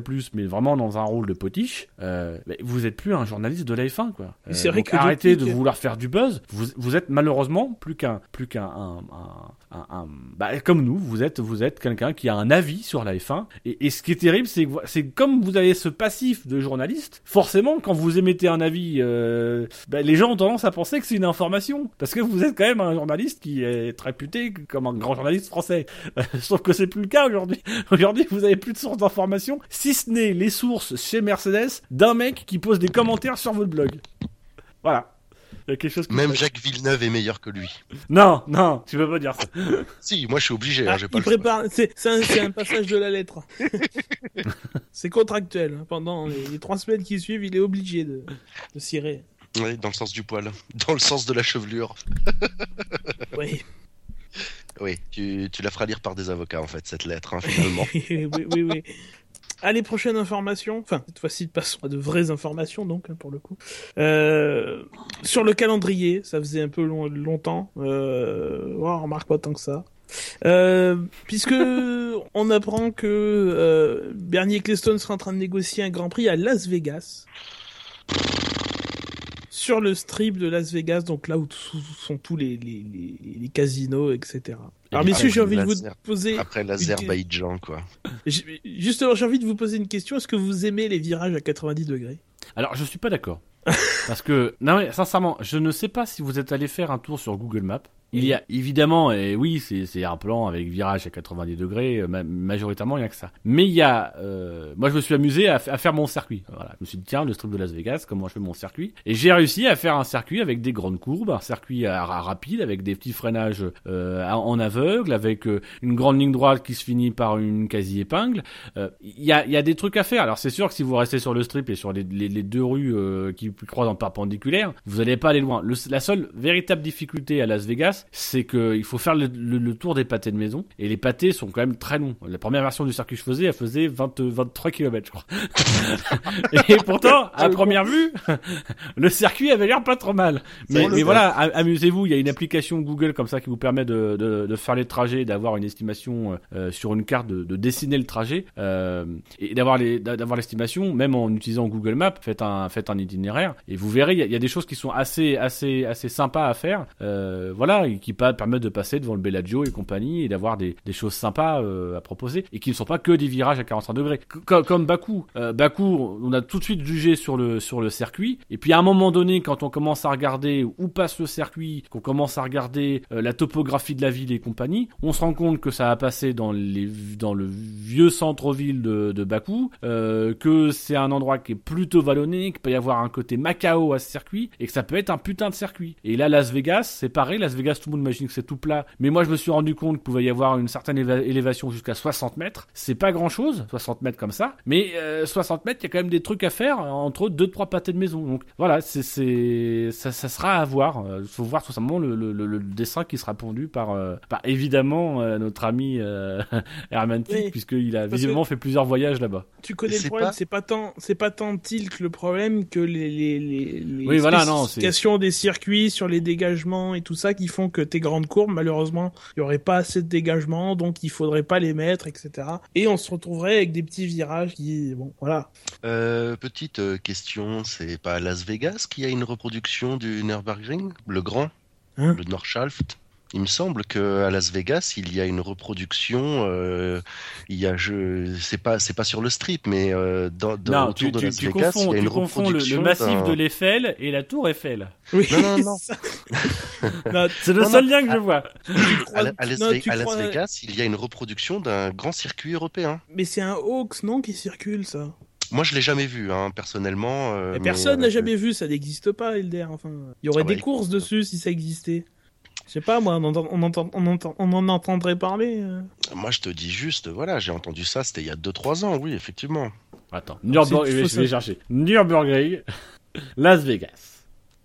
Nürburgring Racetrack, Meget, Las Vegas Twin. Ah, il pourrait, ah, il pas pourrait y avoir un double. C'est pas un truc de 1er avril, ça, par hasard? Mais alors, c'était 12 euh, mars 2012, 12 ah. et 13 mars. Oui, bon. Et apparemment, ça serait, en fait, c'était le projet d'un mec qui voulait construire la copie, le copier-coller de Nürburgring, un peu comme ils ont fait le reste euh, avec la, la Tour Eiffel. C'est l'histoire d'un mec.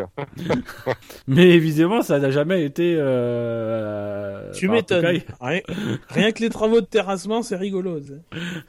Non, mais ça, mais ça va être comme le, comme le Grand Prix de Las Vegas, quoi, je veux dire. C'est euh, le Grand Prix de New York. À la limite, le Norris Ring, tu sais, un petit circuit où t'as trois virages et, qui fait 2 km, pourquoi pas, mais le, North Life. Le Chuck Norris Ring. Oh, c'est bon. alors, on a parlé de Las Vegas, euh, on a aussi parlé de Madrid, mais alors Bernier Ecclestone a tout de suite euh, bon, mis le holà sur euh, bon, on verra, il faut réfléchir, on n'a pas besoin d'un Grand Prix, de deux Grands Prix en Espagne. C'est la preuve qu'Alonso va prendre une sabbatique. Oui, c'est vrai. Parce que, parce que sinon, Bernier Ecclestone, il aurait voulu un deuxième Grand Prix en Espagne. Oui. Et surtout, il dit bon, l'accord des équipes, je m'en fous complètement. surtout, il dit dans, ses déclarations. Alors Madrid, bon, ça vous inspire quelque chose? Ça serait très joli parce que c'est une, jolie ville, Madrid, mais Là, pour le coup, j'ai vraiment plus l'impression que c'est un mec qui a dit Ouais, on aimerait bien faire un Grand Prix à Madrid. Puis que bah là, Bernie Closot dit non. Alors que dans le cas de Las Vegas, c'est plus Bernie Closot qui dit Oui, oui, il y a des discussions pour aller à Las Vegas. Je crois plus en Las Vegas qu'en Madrid. Oui, quelque part, Bernie y croit plus lui-même. Oui. Parce qu'apparemment, Las Vegas, enfin, c'est c'est pas sur le point de se faire, mais c'est bien avancé. Oui, puisque, euh, puisque Tilk a, déjà fait plusieurs voyages, semble-t-il, pour, euh, pour évaluer les, les possibilités euh, d'installation et compagnie.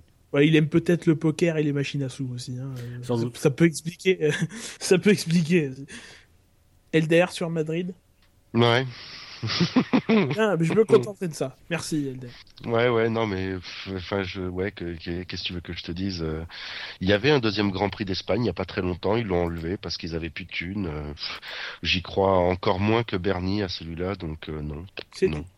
Mais comme Las Vegas, hein, enfin tu vois, je veux dire, euh, tous les deux mois, il nous sort euh, des trucs improbables. Euh, moi, j'attends avec impatience le Grand Prix de Corée du Nord, quoi. Après, c'est peut-être à, prendre aussi le, projet de Grand Prix à Madrid, à prendre aussi dans le contexte politique espagnol actuellement puisqu'il y a une il y a des velléités euh, espagnoles euh, euh, plutôt plutôt catalanes de, de prendre un petit peu la poudre d'escampette. Euh, voilà il y a il y a, des débats et même des débats qui sont assez animés en ce moment autour de l'indépendance de la Catalogne. Et le Grand Prix d'Espagne aujourd'hui a lieu en Catalogne. Donc il y a peut-être aussi la volonté du côté des des Castillans de promouvoir un Grand Prix castillan. Et quel meilleur moyen que de promouvoir à l'heure actuelle en Formule 1 c'est les, les projets de Grand Prix qui ont le plus de chances de réussir de promouvoir un Grand Prix en ville Voilà, il y a peut-être aussi un petit, un petit, un petit gremlins politique derrière de, de, de Castillan contre Catalan pour, pour le Grand Prix d'Espagne. Sachant qu'il y a trois Grands Prix de retard en Formule 1 par rapport à la moto. Donc. euh.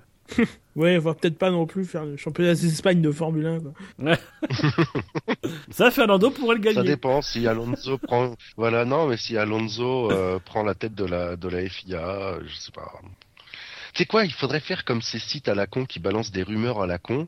On devrait balancer des rumeurs à la con pour voir euh, combien de temps ça met à se propager. Tu vois un, vie- un vieil tu de faire merde. pipi tout à l'heure, Hilder. Tu sais, tu sais, t'es parti faire pipi et t'as t'as Dino qui a dit à peu près exactement la même chose. Ah merde. Non, non, oui, j'étais allé me faire un petit, euh, un petit, un petit, un petit café, ouais. Euh, voilà. Oui, oui. Tu te, tu fais ce que, ça tu veut veux. dire, c'est bon. Tu nous faisais, tu nous faisais un, une deuxième petite sœur, Hugo. Ok. On a noté que t'étais rapide. Oui, bah tu sais, on m'appelle Flash. Après, pour revenir, être sérieux deux minutes sur Madrid, euh, est-ce que c'est pas aussi un moyen de C'est pression pas possible. sur, Arrête, euh, arrête, c'est pas possible. On peut pas être sérieux deux minutes sur Madrid. Non, bon, tu veux qu'on passe à Hülkenberg peut-être ouais. Bah, tu peux, vas-y, vas-y, parle, vas-y, parle de Madrid. Essaye d'être sérieux si tu veux sur Madrid, mais je n'y crois pas.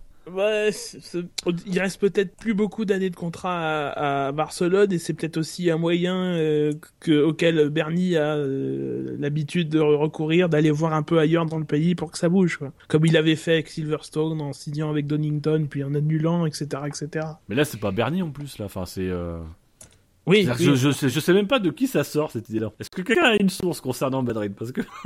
Allez, une petite passe transfert euh, traditionnelle en, en cette période de, de l'année. Avec, euh, pour commencer, une information, une confirmation, puisque Nico Hülkenberg, alléluia, ne changera pas d'écurie l'année prochaine. Ah ouais, mais ça, Chez Force India, euh, avec son numéro 27, euh, donc euh, sur la VJM 08, je crois, on y est. Euh, voilà, pour 2015. Au côté, on ne sait pas encore qui, même si Perez a déclaré qu'il était euh, en bonne voie. qu'il avait beaucoup d'argent euh, à sa disposition. Ouais, bah ouais, bah écoute, bravo Hülkenberg. Enfin, il se pose euh, deux années de suite, quoi. Oh putain, ça vous inspire pas du tout, ça. Alors, mais le Ah, ça a pas transfert, de, la ça, confirmation, toi non plus, donc bon. la confirmation du Kleber, mais j'en ai rien à foutre, quoi. Mais vraiment, euh... c'est un secret de polichinelle. Ah. non, mais c'est ça. C'est un secret pas de plus ou moins de fait. Non, le, Nous- le, le, le- Nous Vous voulez chez Ferrari ou McLaren à la limite, ça confirme que peut-être ils auraient trouvé un pilote chez McLaren. Non, attends, il y a Button, il a dit que faire équipe avec Alonso ne lui faisait pas peur. À lui, non, mais peut-être qu'à McLaren, oui. Donc, Ouais, Hülkenberg, non. hein. Non, bah, Hülkenberg, euh, voilà, c'est bien pour lui, c'est un bon baquet, c'est euh, une écurie qui progresse chaque année, donc euh, en plus avec le moteur Mercedes.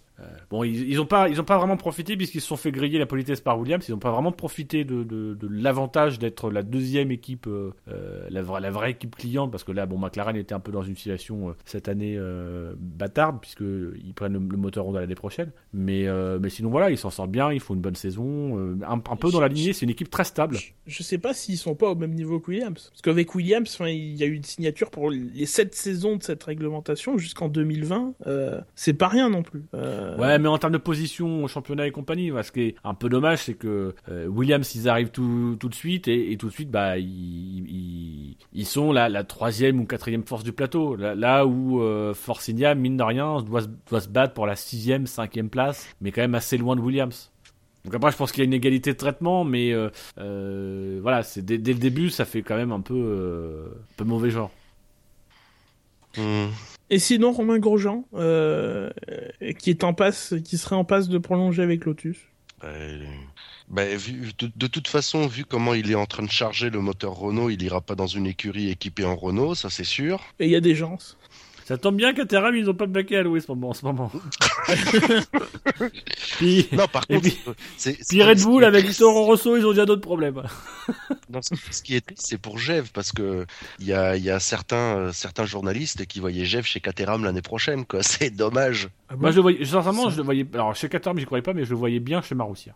Je pense que s'il y a une écurie dans les circonstances qu'on a connues ces dernières semaines qui était susceptible de pouvoir euh, se, s'attirer Vergne et qui, pouvait être susceptible euh, avec une position de fond de peloton d'attirer Vergne pour des raisons plus extrasportives, ça aurait pu être euh, Marussia parce que peut-être que Vergne aurait voulu prolonger un peu l'œuvre de son pote et compagnie.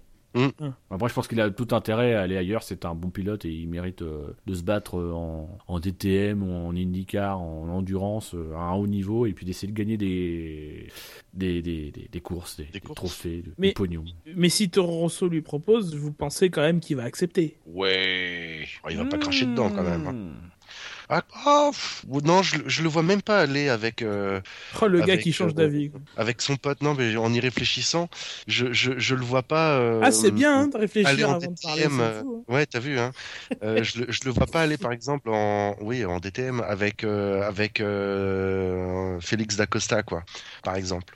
Je, Après, je- Red Bull a des entrées en DTM. oui, bah oui.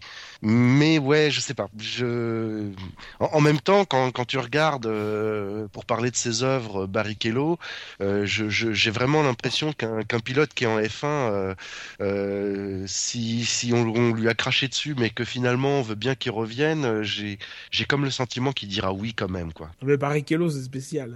Je pense que Oui, mais part. je- enfin, tu- est-ce que c'est, est-ce que c'est arrivé ces dernières années un pilote qu'une écurie a viré et que finalement ils ont repris l'année suivante? Euh, subtil, mais c'est peut-être des circonstances un peu étranges puisqu'il a eu ses démêlés judiciaires euh, par rapport à l'affaire de avec Eric, Eric Lux et la coupe de champagne. Enfin bon, Mm. Euh, sinon, non, puis, même, même moi, je pense du côté du pilote, je suis pas convaincu que, que Vergne. euh, C'est-à-dire que surtout, il va regarder, il sait très bien que les perspectives, il va, il va s'offrir une année de plus en Formule 1, va falloir qu'il en fasse quelque chose. Euh, Ouais. Donc, dans la mesure où il a déjà pas été en mesure de gagner sa place ou pouvoir séduire une autre écurie, euh, il y a visiblement le, le, le wagon des gros transferts va être passé cette année. Euh, il n'y a pas forcément de gros baquets qui vont se libérer parce qu'il y a des gros des, des- des contrats qui vont être signés cette année sur plusieurs saisons. Moi, sincèrement, je serais lui. je, pense qu'il a la possibilité, par exemple, pourquoi pas, d'aller chez Porsche en endurance, peut-être avec un petit mot de, de Weber qui- qu'il connaît euh, par le biais de la filière Red Bull, qui a peut-être pu lui toucher un mot pour une pour une pour la deuxième Porsche ou un truc dans le genre. Je, pense qu'aujourd'hui, il a, tout intérêt à aller se faire un nom ailleurs. Voilà, il a essayé la Formule 1, mais ça, c'est comme j'avais dit à l'époque de, de Kovalainen et compagnie, c'est qu'à un moment donné, leur intérêt, c'est d'aller voir ailleurs. Quoi. Kovalainen, il s'est en- il s'est enferré euh, dans la Formule 1, il est revenu et compagnie, il a fait des essais libres. Aujourd'hui, il est où Il est nulle part. Alors que c'est un putain de pilote qui, est- très talentueux, qui mériterait d'être en endurance, de- d'être dans une dans une dans un top team en endurance, et qui là s'est contenté cette année d'un miséreux test euh, en, en en DTM. Donc voilà, à un moment donné, il faut aussi prendre une décision courageuse. Et je pense que la décision courageuse, ce serait de décliner euh, Toro Rosso, où il a fondamentalement rien à gagner, quoi. Sauf s'il fait une saison monstrueuse. Ouais. Et tu crois, toi, qu'il qu'il fasse une saison monstrueuse? Mais non. Moi non plus. Pourtant, j'aime en plus, c'est ce qu'il se fasse prendre une mais- pile par Verstappen, alors. non, mais c'est vrai, s'il se prend une pile. Là, là, pour le coup, s'il se prend une pile par Verstappen, Ah, euh, mais le mec, il est grillé. c'est-à-dire, Il fera même pas, il fera même pas du GT, du GT Am Pro. J'en sais rien, il, il fera plus Il, rien. il ira faire, il ira faire le championnat de, Il de de camion avec euh, Piquet de Junior. l'auto-GP. Ah ouais, le MotoGP. De, non, de l'auto-GP. Ah, de l'auto, oh putain, merde. Ou le truc, Ah là, non. la, la Formula, la Formula l'Acceleration One, là, avec les festivals de musique, ou je sais pas, euh, un truc qui s'est lancé cette année. Truc bien Pire, il ira faire la Formule E. Ouais, j'allais le dire, non. la Formule 1. Non, pas Pas ça. Tiens. Allez, voilà pour les transferts. hein, ça a été très court. Euh, Ouais, parce que le reste, il y a rien, quoi. Donc, euh, Ah non, il y a, un- y y a transfert euh, dont t'as pas parlé, c'est Rubens Barrichello. qui, qui Oh après son appel du pied euh, à Mercedes, se serait visiblement fait transférer par son employeur, le, le- le TV Globo, enfin la, la- la télévision qui retransmet euh, au Brésil les, les grands prix. Donc c'est pas TV Globo, c'est un, c'est un Glo- Glo- Globo, je sais plus quoi. Euh, et, et visiblement, il, il, il est plus présent sur les grands prix, et il va plus venir parce que visiblement ils en ont marre qu'ils se servent des grands prix pour pour faire des appels du pied et traîner aller voir les autres et pas faire son boulot. Donc Oh zut, hein. c'est tellement triste. Lui qui avait fait un si beau Harlem Shake. euh, ah, tu l'as kiffé, ouais, Harlem. Shake. Oh putain, ouais, grave. Solong, Rubens, Solong. Mais, mais en fait, Rubens, ne- ne- il a pas fait un Harlem Shake. Alors qu'il a juste marché normalement et tout le monde a cru qu'il faisait un Harlem Shake. Parce que Rubens, quand il gagne une course, quand il fait un podium, quand il mange un bout de pain, etc., il fait, il fait ça. Il fait le fou. C'est une maladie mentale, hein, en quelque sorte. Peut-être malade, on sait pas. Après, il y, a Euh. une- il y a une remarque de, de Didier sur le chat qui parle du transfert de Ericsson. Euh, mine de rien, il y a quand même des pilotes qui vont se retrouver sur le marché, on peut penser potentiellement sur le marché. On peut penser à Shilton et Ericsson, euh, qui pou- pourront peut-être intéresser euh, euh, Sauber, pourquoi pas Lotus, euh, peut-être dans des postes de réservistes, mais peut-être pas aussi pourquoi dans des postes de titulaires. Donc ça peut peut-être avoir une, une maigre influence sur le marché. Ouais, ça, j'y crois pas trop. Hein. Même si je ouais, pense il qu'il y aurait eu une plus grosse plus de- influence si, si Bianchi était là. Plus de Alors, pilotes et, et moins de place. C'est ça, le- Ouais. ça va être le Ouais. problème. euh, parce que bon, Tu vois, déjà, je peux te dire que d'entrée de jeu, Kobayashi, euh, faut qu'il pense euh, à aller ailleurs tout de suite, quoi, par exemple. J'ai Parce que même si même si Caterham revient à Abu Dhabi, bon, il va se dire bon, la suspension arrière gauche étant ce qu'elle est, euh, bon, ça va. C'est bon. Mais après, après euh, sur, sur ça, euh, il a accepté de rouler avec quand même.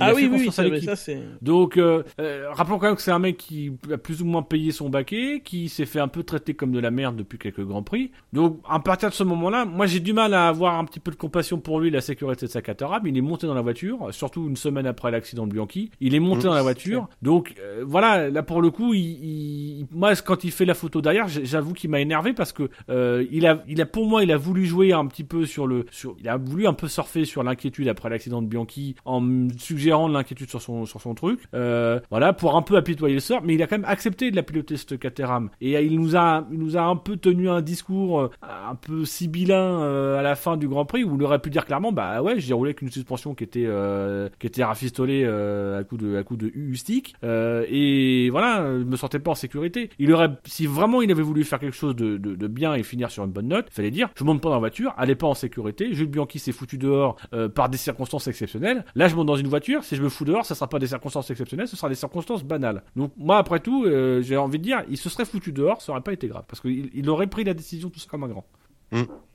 Ouais, c'est dommage, hein. putain, qu'est-ce que je l'aimais ce pilote euh, il y a quelques années. hein. Il fait des trucs incroyables.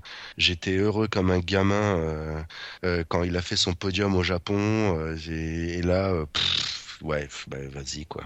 Mais c'est comme, c'est comme tout, la Formule 1, c'est une question de place, de timing, quoi. Il faut être là au bon moment. Donc c'est pour ça que s'entêter en Formule 1 quand, quand visiblement tu as eu ta chance et tu t'en auras plus ta chance, c'est, c'est encore une fois, je vais, je vais faire des fleurs à Grosjean, mais c'est ce que c'est ce qu'a compris Grosjean. Grosjean, il, il, il a, il a vu la F1 se, se fermer sur lui, et ben il est parti faire autre chose, il a repris aux bases, il a refait du GP2, il a fait de l'auto GP, il s'est remis en question, et il a eu à nouveau sa chance en, en fonctionnant comme ça. Mais parce qu'il a, à un moment donné, il a arrêté d'espérer d'aller en Formule 1, il y croyait plus. Et c'est comme ça que c'est revenu. Faut que ces pilotes-là, ils fassent le deuil de la Formule 1 pour éventuellement qu'elle puisse revenir.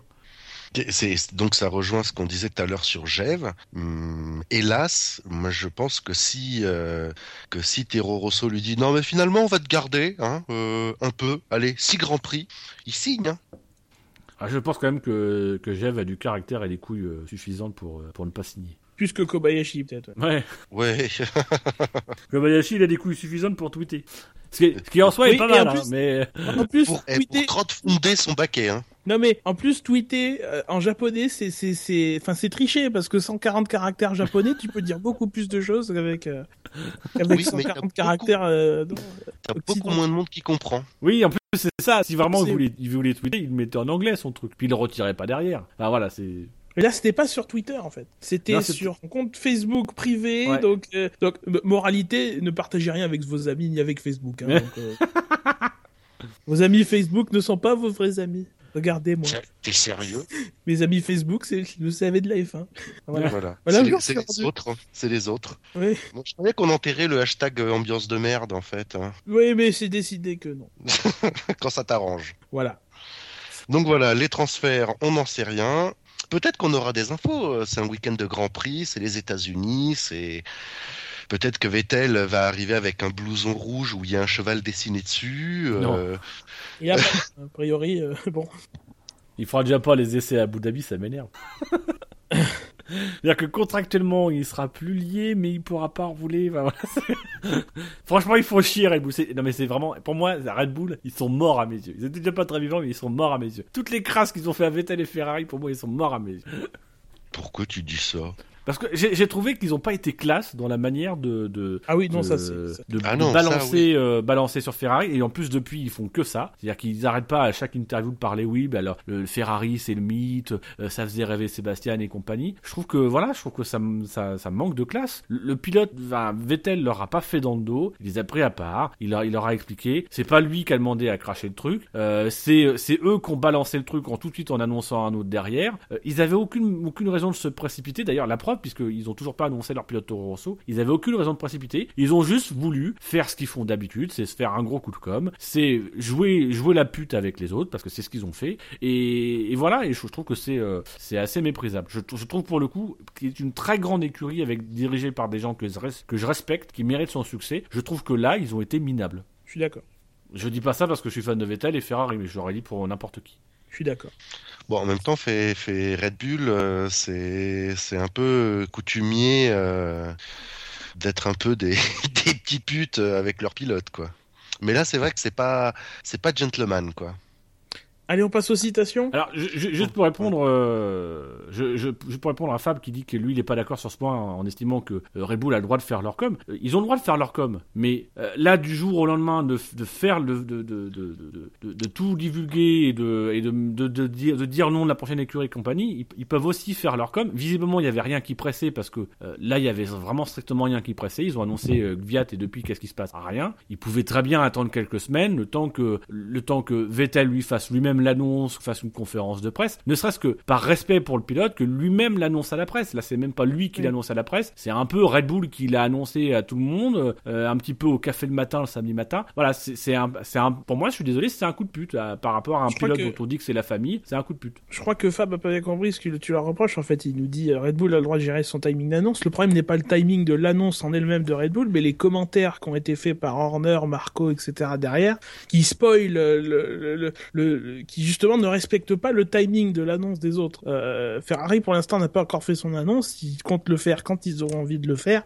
Quand tout sera fait avec euh, avec euh, avec euh, Alonso, etc. euh, voilà, on respecte un peu la communication des autres. Non, mais surtout, c'est, c'est, C'est même pas, de pas ça, Red Bull de faire les annonces pour Ferrari, quoi. Moi, c'est, c'est en plus, c'est même pas par rapport à Ferrari, c'est par rapport à Vettel. Quand tu dis à un pilote que, quand tu dis dans les interviews que le pilote, il fera toujours partie de la famille et compagnie, et que tu le, tu, tu, tu, tu casses toute sa communication, que c'est pas lui, c'est que voilà, c'est la, la communication qu'il y a eu autour, mine de rien, c'est Vettel qui s'en va, c'est Vettel qui annonce son départ, mais t'as un peu l'impression que, hop, il est vite remplacé, euh, voilà, il est interchangeable. Voilà, je trouve que ça manque d'élégance. Je suis désolé. Chez McLaren, chez, euh, chez Ferrari, chez Mercedes, on aurait pris un peu plus de temps. On se rappelle de Lewis Hamilton quand il est arrivé chez, Mer- chez Mercedes. On a au moins eu l'élégance de laisser Michael Schumacher annoncer qu'il arrêtait juste avant pour officialiser Lewis Hamilton juste derrière, même si c'était un, un secret de polichinelle. Mais en tout cas, on avait donné la possibilité au pilote d'être maître lui-même de sa communication. Je Ça, trouve je que la Red. Bull aurait pu laisser le pilote être maître de sa communication et ne pas faire la communication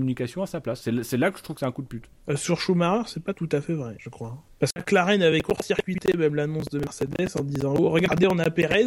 Euh, Schumacher avait été euh, gravement mis de côté. Oui, c'est vrai que Enfin, c'est vrai que McLaren avait annoncé Perez avant.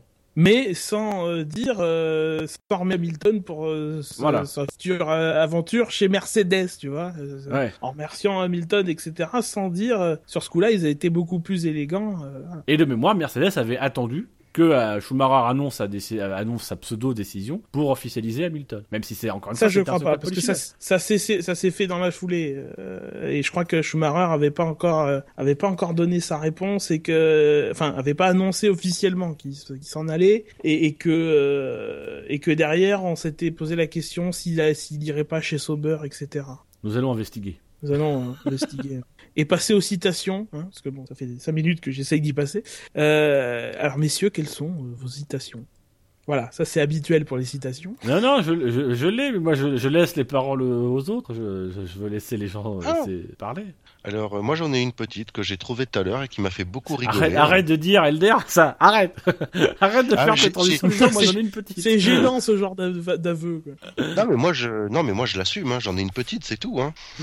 Euh, non, ça se dit pas. Alors, euh, c'est Monsieur Sergio Marchionne, dirigeant de Fiat Chrysler, nouveau président de Ferrari pour Dino. Qui a dit il va falloir botter quelques paires de fesses et plus vite que ça. Et ça, j'ai trouvé ça fabuleux. J'ai, C'est super j'ai- vieux, ça. Oui, je sais que c'est super vieux. Ça, c'est- c'est- c'est- c'est- ça date de quand ça? 16 octobre. hein. Oh, ça a 10 jours. Attends, exagère pas. Ça va, une- ça deux va. semaines. Tout ça parce oui, évidemment qu'il veut que Ferrari, euh, mais ça rejoint, ça rejoint la nomination du du nouveau. Euh, me demande pas son nom, hein. Dino, comment s'appelle le nouveau euh, le nouveau dirigeant euh, qui remplace Mario Ma- Ma- Ma- Ma- Maison là?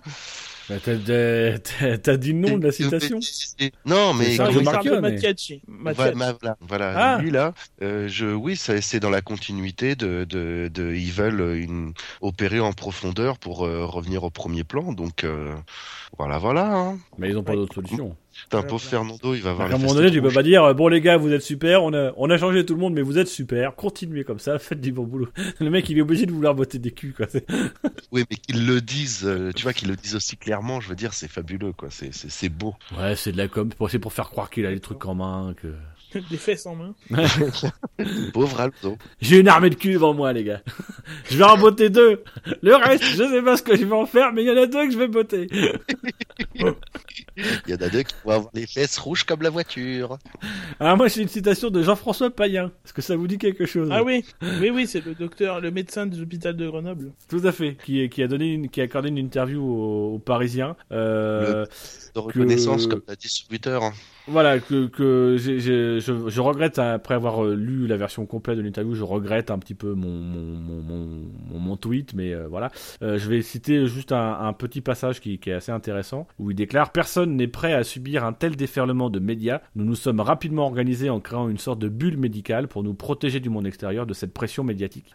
C'est vrai que moi j'ai très mal réagi à, à ces déclarations parce que j'estime que c'est pas la, la place d'un médecin, même d'un responsable de service, que de d'aller répondre aux questions du Parisien pour revenir sur ce cas-là. Euh, J'estime que c'est un patient comme un autre et qu'il fallait pas en parler. Surtout que le pire, c'est que dans l'interview, il dit que c'est un patient comme un autre, euh, etc. Bah oui, si c'est un patient comme un autre, euh, il viole pas le secret médical. Hein, il dit, il, fait que confirmer des choses qui ont déjà été confirmées par d'autres. Donc il apporte juste euh, sa confirmation. Euh, quand on lui demande des, précisions sur l'état de santé, il dit je peux pas vous le dire, je suis euh, soumis au secret médical. Mais voilà, moi j'avoue que cette interview, elle me laisse euh, à la fois euh, réaction vraiment d'énormes rejets parce que j'ai vraiment vu un médecin au dé- de première vue qui me donnait l'impression de vouloir surfer un petit peu sur euh, sur bah voilà de, se rappeler au bon souvenir, de, de faire sa petite vedette médiatique, d'avoir son quart d'heure de gloire. En plus, ça tombait à un moment donné où c'était après l'accident de Bianchi, je trouvais ça un peu euh, un peu pas très pas très net. Euh, et puis bon voilà, en, finan- en- en- finalement en lisant l'interview complète, je me suis un peu un peu calmé, mais j'ai quand même un peu de un peu de mal avec cette interview. J'estime que c'est pas la place d'un médecin.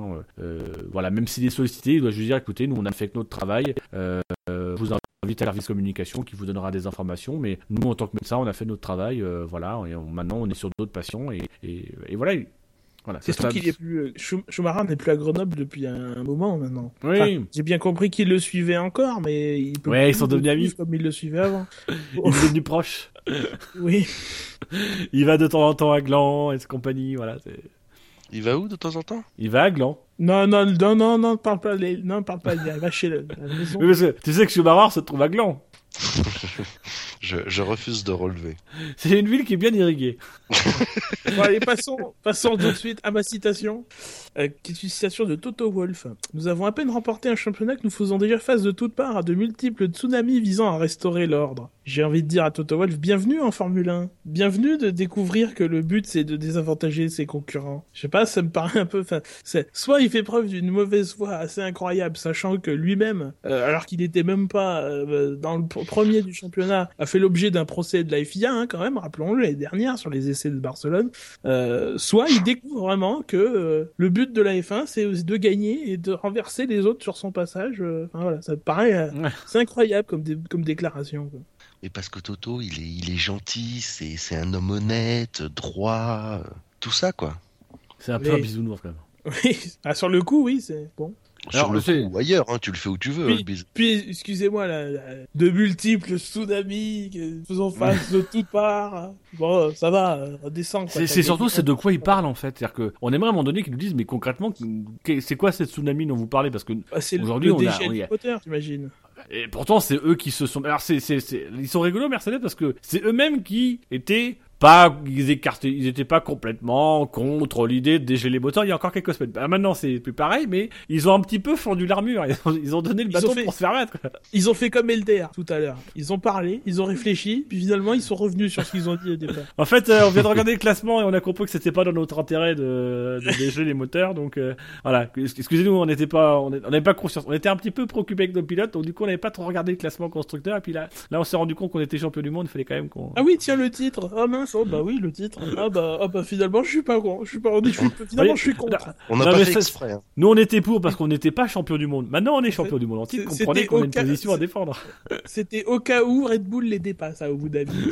Ouais.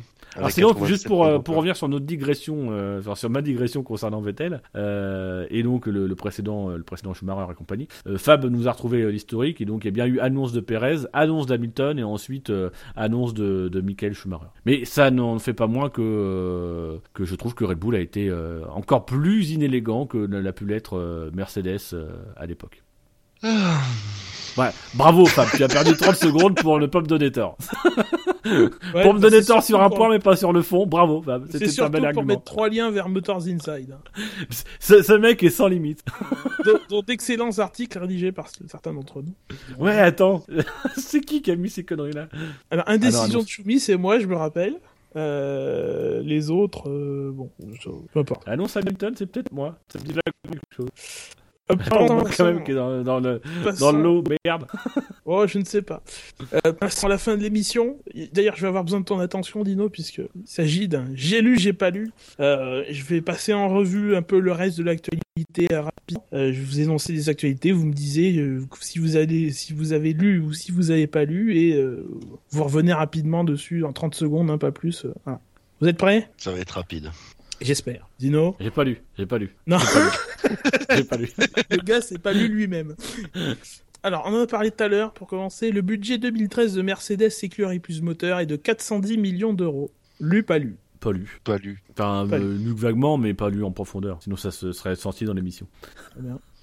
Lu ou pas lu, la location des pneus pour le Brésil modifiée après des plaintes notamment de Felipe Massa. Pas lu. Sincèrement, Ah, j'ai si, pas non. envie de... Ah, j'ai pas eu envie de lire. Je, je l'ai lu. Je Ah. l'ai lu et j'en avais rien à foutre en fait. Mais tu vois, moi, Bah, T'as pas lu alors voilà. Ah si, je, je l'ai. Je me suis rendu compte que j'avais perdu deux minutes. Oui, mais ça rentre Voilà, dans- moi j'analyse dès le départ. Si Dès que le titre, je sens que je vais rien à... Dès que je vois que Massa gueule sur un truc, je sais qu'il gueule sur un truc, voilà, que je vais, dans 75% des cas, pas être d'accord avec lui, donc je me fais pas mal. Mais pourtant, pour une fois, c'était justifié, tu vois. Enfin, Ouais. ça me semblait justifié. Euh, Peu importe. Oui, parce que les pneus, étaient... les pneus étaient trop durs, c'est ça, la, la, la était location trop de pneus. dur, qu'il y, ait- qu'il y ait une nouvelle euh, surface à Interlagos et que du coup, euh, enfin, c'est. Plein de travaux. euh, Mais ça, ça. Vas-y, vas-y, la suite. Alors, lu ou pas lu, Hamilton et Vettel critiquent les pneus pluie de Pirelli. Ah oui, je, je l'ai même pas vu. Je, je l'ai vu, mais je l'ai pas lu. Pas lu. Vous, vous, lisez quand même un peu de temps en temps. Euh, sincèrement, ces dernières semaines, j'ai eu beaucoup de mal à lire, euh, à m'intéresser à Oui. ce que, voilà. Il y a vraiment des sujets qui m'intéressent sur la F1, mais les sujets comme les pneus et compagnie, enfin, je trouve ça d'une futilité. Alors, actualité suivante. Le manager de Jenson Button fait de la lèche au monde de l'endurance au cas où. Vous avez lu ou vous avez pas lu? Pas lu. Allez, euh, je vais dire que j'ai lu. Pour faire plaisir à Gus. On va passer pour un gros branleur, je vais dire que j'ai lu. Alors, il disait quoi, le manager de Jenson Button? Comment s'appelle le manager de Jenson Button? Euh, c'est, euh, Elle fait la c'est- sonne. hein. c'est pas, c'est pas euh, coton? Non, Coton, c'est pour Hamilton. Eh ben, c'est l'autre alors. C'est euh, celui qui, est qui derrière. C'est-à-dire, t'as le bureau de coton qui est le premier à droite, et après t'as le, t'as, t'as- t'as la cafétéria juste Oui, derrière, et après la cafétéria Monsieur- t'as le bureau de l'autre. Oui, c'est monsieur des make-up. euh. Voilà. Oh, Alors, actu suivante, t'as lu, mais bon, pas tant que ça, visiblement. Euh, Ferrari et Mercedes s'écharpent par médias interposés sur le gel des moteurs pendant la saison. Non, pas lu. Pas lu. C'est bien, ça va faire un flop cette rubrique. c'est- bien. Désolé, Gus. Je non, mais c'est pareil. C'est- pareil, c'est- sincèrement, j'ai vaguement lu une déclaration de, de, je crois que c'est Toto Wolff qui disait qu'il faut qu'il s'achète un- une machine à calculer ou je sais plus quoi. J'ai trouvé ça du niveau oui. de cours de récréation, donc du coup j'ai pas lu. Alors, actu suivante, j'en ai encore sous le, dans- sous le manteau, euh, vous inquiétez Ouais. pas. Le, le défi, c'est ton défi, c'est de nous trouver un truc qu'on a lu. Je pense que j'ai des chances sur le prochain. La FIA met en place un comité chargé des accidents. Eh ben j'ai pas lu. Non. Pas lu. Vous n'avez donc aucun, aucune compassion pour, pour Jules Bianchi. Bah, je, je, je, je, je sais qu'il y a 6 membres, c'est ça? Oh, il y en a bien Non. plus. Non, non, même plus, je crois qu'il y a 12 membres. Oui, Et avec, je euh, sais que dans le lot, il y a... euh, Strauss, Domenicali, voilà. etc. Il y a Ale- Alex Wurst en tant que responsable du GPDA, etc. etc. Mais bon, vous avez pas lu, donc on n'en parle pas. Ouais. Non, Euh, mais j'attends leur conclusion, surtout, lu- c'est ça Ah bah oui, c'est pas, oui, pas, le- pas encore. Ouais. Lu ou pas lu, Tilke rejette la faute du Grand Prix de Russie sur Pirelli. Pas lu. Pas vu, pas lu. Ah, Moi, dès, dès qu'il y a que dedans, je le dis pas. Il y a beaucoup de choses que tu lis pas. Mais j'ai honte. Mais, mais je, je, dois, je dois te dire, Gus Gus, je dois te rassurer. J'ai fait cette émission parce qu'il fallait la faire et parce qu'il fait... Ah, mais sinon, si on la faisait pas, etc. Mais je, je, je Je sais t'avoue, je t'en ai, je t'en ai parlé. Ça fait, moi, ça fait quelques semaines que la Formule 1 me désintéresse au plus haut point et que voilà, j'ai, j'ai beaucoup de mal à me concentrer et sur, voilà, sur trouver de l'intérêt dans ce que je peux lire. Donc, je, je sélectionne énormément ce que je lis en ce moment. Euh, je vois ça, ouais. Mais je lis tes chroniques, c'est le principal. Euh, c'est bien déjà, c'est bien. Oui, moi aussi. Hein. Et je t'en- Je et les comprends pas toutes, mais je les lis. Comment ça, je les comprends pas tout. J'ai beaucoup aimé ton pas papier, euh, ton papier euh, de la lettre que t'as envoyé à Jean-Todt. C'était, c'était ma- ma- magnifique. Ça va mal se passer? Moi, ton papier sur Jos Verstappen, j'ai beaucoup aimé. J'ai- Mais j'ai pas, j'ai rien écrit sur Jos Verstappen. Ah, alors c'est qui? Alors ça, je l'ai lu, mais je sais pas de qui c'est. D'où ça sort Et t'as pas écrit un truc sur euh, les femmes de pilotes Non. Ah putain, mais c'est quel site que je consulte en croyant que c'est F1I, ça s'appelle F1I, là, les femmes de pilote. ah oui, donc Monsieur Lee F1I, mais non. Ah, il y a F1 dedans, Ah, donc voilà, je me suis dit, tiens, c'est c'est peut-être le Ouais, SAV. ça, ça doit être bien. C'est le titre écourt, c'est que ça doit être bon. Euh, En TP l'ultime info, il faut bien finir. Sam Michael quitte McLaren en fin de saison. Ah, j'ai vu, mais j'ai pas lu. Alors euh, voilà, moi j'ai pas lu l'info, mais euh, j'ai lu effectivement que euh, il, il quittait donc, euh, il quitterait McLaren à la fin de saison pour des raisons, euh, des raisons qui sont pas très claires d'ailleurs. Enfin, qui sont pas très claires, enfin, qui sont des raisons. euh, Sa volonté de départ remonte Voilà. pas tout de suite. Il a, il a averti dès mars qu'il euh, qu'il finirait son contrat. Enfin, en tout cas, qu'il partirait à la fin de la saison. J'ai surtout en fait redécouvert qu'il était chez McLaren. Oui. Première réaction c'est ah bon il n'était pas déjà parti. Et c'est vrai que c'est vrai qu'il était toujours là. Avant dernière info, lu ou pas lu, Lotus va tester un nez conventionnel. Oui, ah, je, je l'ai vu, j'ai commencé à lire et après j'ai fermé la fenêtre. Mais Ouais, tu moi, je, lis je, je l'ai vu. Ah, bah. Ça m'a rappelé un article d'il y a quelques semaines où finalement on n'avait pas vu le nez de Lotus. Donc je me suis dit je vais attendre qu'ils montent le nez puis je reviendrai sur l'article pour voir ce qu'ils en disent. A priori, ils ont, c'est eux qui l'ont confirmé, ils ont passé le crash test et tout, donc ça va se faire. Bon. Alors, dernière chance. celle-là, je doute que vous l'ayez lu parce que c'était assez. euh, Il y, a- il y a eu une source et ça s'est pas bien vu. Tu, tu, tu Alonso- parles d'Interlagos Si tu parles pas d'Interlagos, je l'ai pas lu. Non, je parle pas d'Intervagos. Ah, je l'ai pas lu. Euh, Alonso remet un problème au genou. Ah oui, carrément même pas vu, tiens. Eh non. Alors ça ça je vais te surprendre. Ah, Mais ça Gus, l'as tu vois. Je Ça l'ai pas lu. Ça je l'ai pas lu. Et hein. non seulement je l'ai pas lu, mais en plus j'en ai rien à foutre. Non, moi j'ai, j'ai, j'ai, j'ai, j'ai, je l'ai pas lu d'ailleurs. J'ai été voir un article sur euh, les travaux faits à Interlagos, mais c'était pour voir euh, les photos des, des travaux surtout. Des travaux, on est bien voir d'accord. pas voulu voir des massacré photos de travaux. Les photos des grid girls. C'était pour voir comment ils avaient massacré le circuit. Oh, bah, ça- Je suis pas impatient d'y arriver. Pour l'instant, ils modifient pas le tracé. Hein. Euh, le tracé, euh, ils, ils sont en train de construire une voie des stands et euh, voilà. Enfin, là, dans deux semaines, le tracé sera le même que la dernière fois. C'est l'année, c'est l'année prochaine qu'il y aura le Il y nouveau a des virages qui sont élargis, non? Non, On va pas cette année? L- c'est l'année prochaine que tu auras, c'est Ferradura, je crois. Euh, c'est le, c'est parcelle. le virage numéro 3 qui sera prolongé, qui passera derrière le lac. Tu feras le tour du lac, là où tu feras un avant le lac, et là tu feras le tour du lac. Enfin, techniquement, le lac n'existera plus, donc euh, voilà, puisque ce sera la sortie des stands. Ouais. Mais bon, pour le moment, c'est surtout des travaux sur la piste et de, de- de modernisation et de, de création, effectivement, d'un nouveau paddock. Et des tribunes en face, parce que les tribunes sur la ligne droite euh, opposée, entre guillemets, étaient, étaient euh, temporaires. Enfin, c'était installé à chaque Grand Prix, puis retiré après. Là, ce sera des tribunes en dur. Bah voilà qui clôt cette rubrique qui a été, ma foi, un très bon, fort succès, je, je trouve. Mais, je eh, sortirai, eh, je doute que tu aies de meilleurs candidats que nous à, ce- à cette rubrique. Euh, bah, déjà, euh, déjà, il y, Ça en a- m'a- il y en a neuf qui sont pas là, donc quelque part, oui. Ça ça m'a un peu rappelé le quiz quand même, hein, ta rubrique là. hein. Ne rappelle pas mauvais souvenirs à Gus Gus. Non, non, je, je- je me réveille des fois. à- Non, Ah, En criant la nuit. sueur. Allez, on arrive à la fin de l'émission. Le temps pour moi de vous rappeler que le SAV de la F1, c'est sur iTunes, c'est sur le canal alpha de Pod Radio, c'est sur Podcast France, c'est sur Facebook, euh, facebook.com slash le SAVF1, sur Twitter, arrobas le SAVF1, sur YouTube, sur Google+, euh, ailleurs aussi, sur Internet, un peu partout. Sur Jackie et Michel. Oui, non. Jackie, Jackie. Connerie, mais- ouais.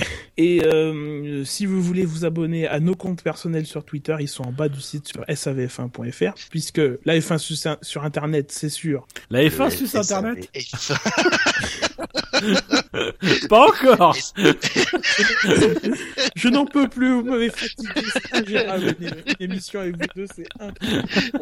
Et on a été sage, attends, Ça fait déconne pas. on a été- 2h20 que je suis retenu en otage, euh, venez me libérer s'il vous plaît. Eh, t'imagines, deux heures, t'imagines la route pour aller à Monza Oh, pitié, non. Elder, est-ce que ça te dit Je d'aller vais- au Grand Prix d'Italie l'année prochaine Je vais, je vais déménager le plus proche possible du tunnel du Mont Blanc, tu vois. Le mec, il va, il va Pas s'installer au provisoirement à Milan. Comme ça, il aura 20 c'est minutes ça. à faire. J'étais en train de me dire que si Peugeot te fait une petite ristourne, tout ça, tout ça, euh, bon peut-être que j'irai si t'as la, la 308 euh, GT euh, euh, spécial 30e anniversaire bah, à euh, 300 de- euros, de- euh, ne bloque pas ton week-end. ça sert à rien. Le Clio 2 de 2007, hein, je pense a priori c'est ça, donc euh, bon, le, le dernier modèle en date, c'est le Clio 2 de 2007. Voilà. Si, si te la font au prix de la 1 litre 2 euh, de cette année, euh, t'as- il y a un truc à faire, hein, je veux dire. euh. Bon bref, oui pourquoi pas. Bon, on en était où, s'il vous plaît? S'il vous plaît, les joueurs sont prêts. Il y a, perso- a personne qui mène cette émission, c'est incroyable. J'essaye de le faire, mais vous m'aidez pas. Ah bah, c'est pas notre boulot Alors, monsieur ramène sa phrase dans des quiz, je suis le meilleur et compagnie. on- Voilà, là, on te laisse le plein contrôle Un du truc long. et tu te gonfles. Eh, eh, Dino, il faut, il faut, il faut que t'achètes un monoplat, il a un mono, un monotos, ah, un monospace. Ah bah voilà, ah bah, ah bah Gus Gus c'est ma feu, il y a tout ça, mais Elder aussi, hein. Moi, je, je ne suis que vice-champion, je suis pas Jackie. euh, Bon, taisez-vous, merci. je vous demande de vous taire. Oui, surtout toi. Parce que le SAV... Non, c'est même pas ça. 4. Vous m'avez Ne quittez pas, nous allons revenir dans quelques instants. Épuisé. Il va se barrer de Gwen et il revient. Parce que la F1 sur ça...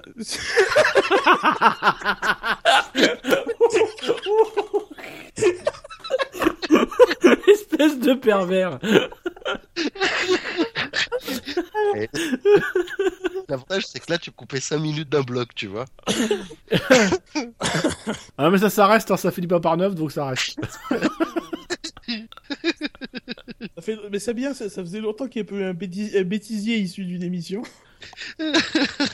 Merci, euh, Gus. Ah. 3-4.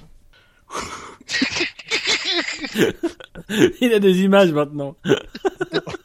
Surtout que si c'est bien l'année où faut pas faire ce lapsus en disant la F1 sus internet, c'est bien 2014 où, où les, les Formule 1 ont des nez euh, qui peuvent prêter à conséquence.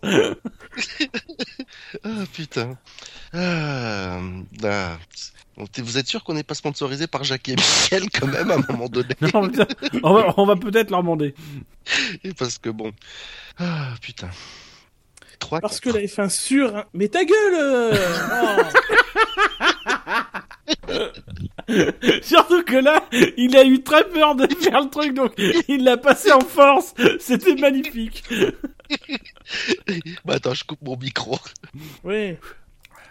Parce que la F1 sur Internet, c'est sûr. Et ça VF1.fr, bien sûr. Bien sûr. Parce que le SAV de la F1, c'est... La famille. C'est un, peu érotique en ce moment. Oui. Euh, c'est toujours n'importe quoi. hein. Mais ce n'est plus n'importe quand. Non. Ouais, faut, des fois.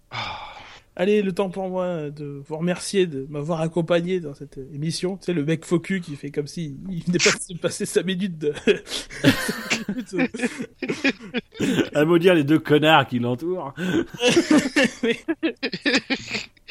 Euh, c'est pas comme ça qu'on ira travailler chez Canal, hein, moi je vous le dis. hein. Oh, Euh, Bon, remarque, on peut pas faire pire que pire. Enfin, bon. c'est pas faux, c'est pas faux. Allez, Ah, et ça va être la F1, c'est fini pour ce soir, mais surtout restez branchés. À bientôt.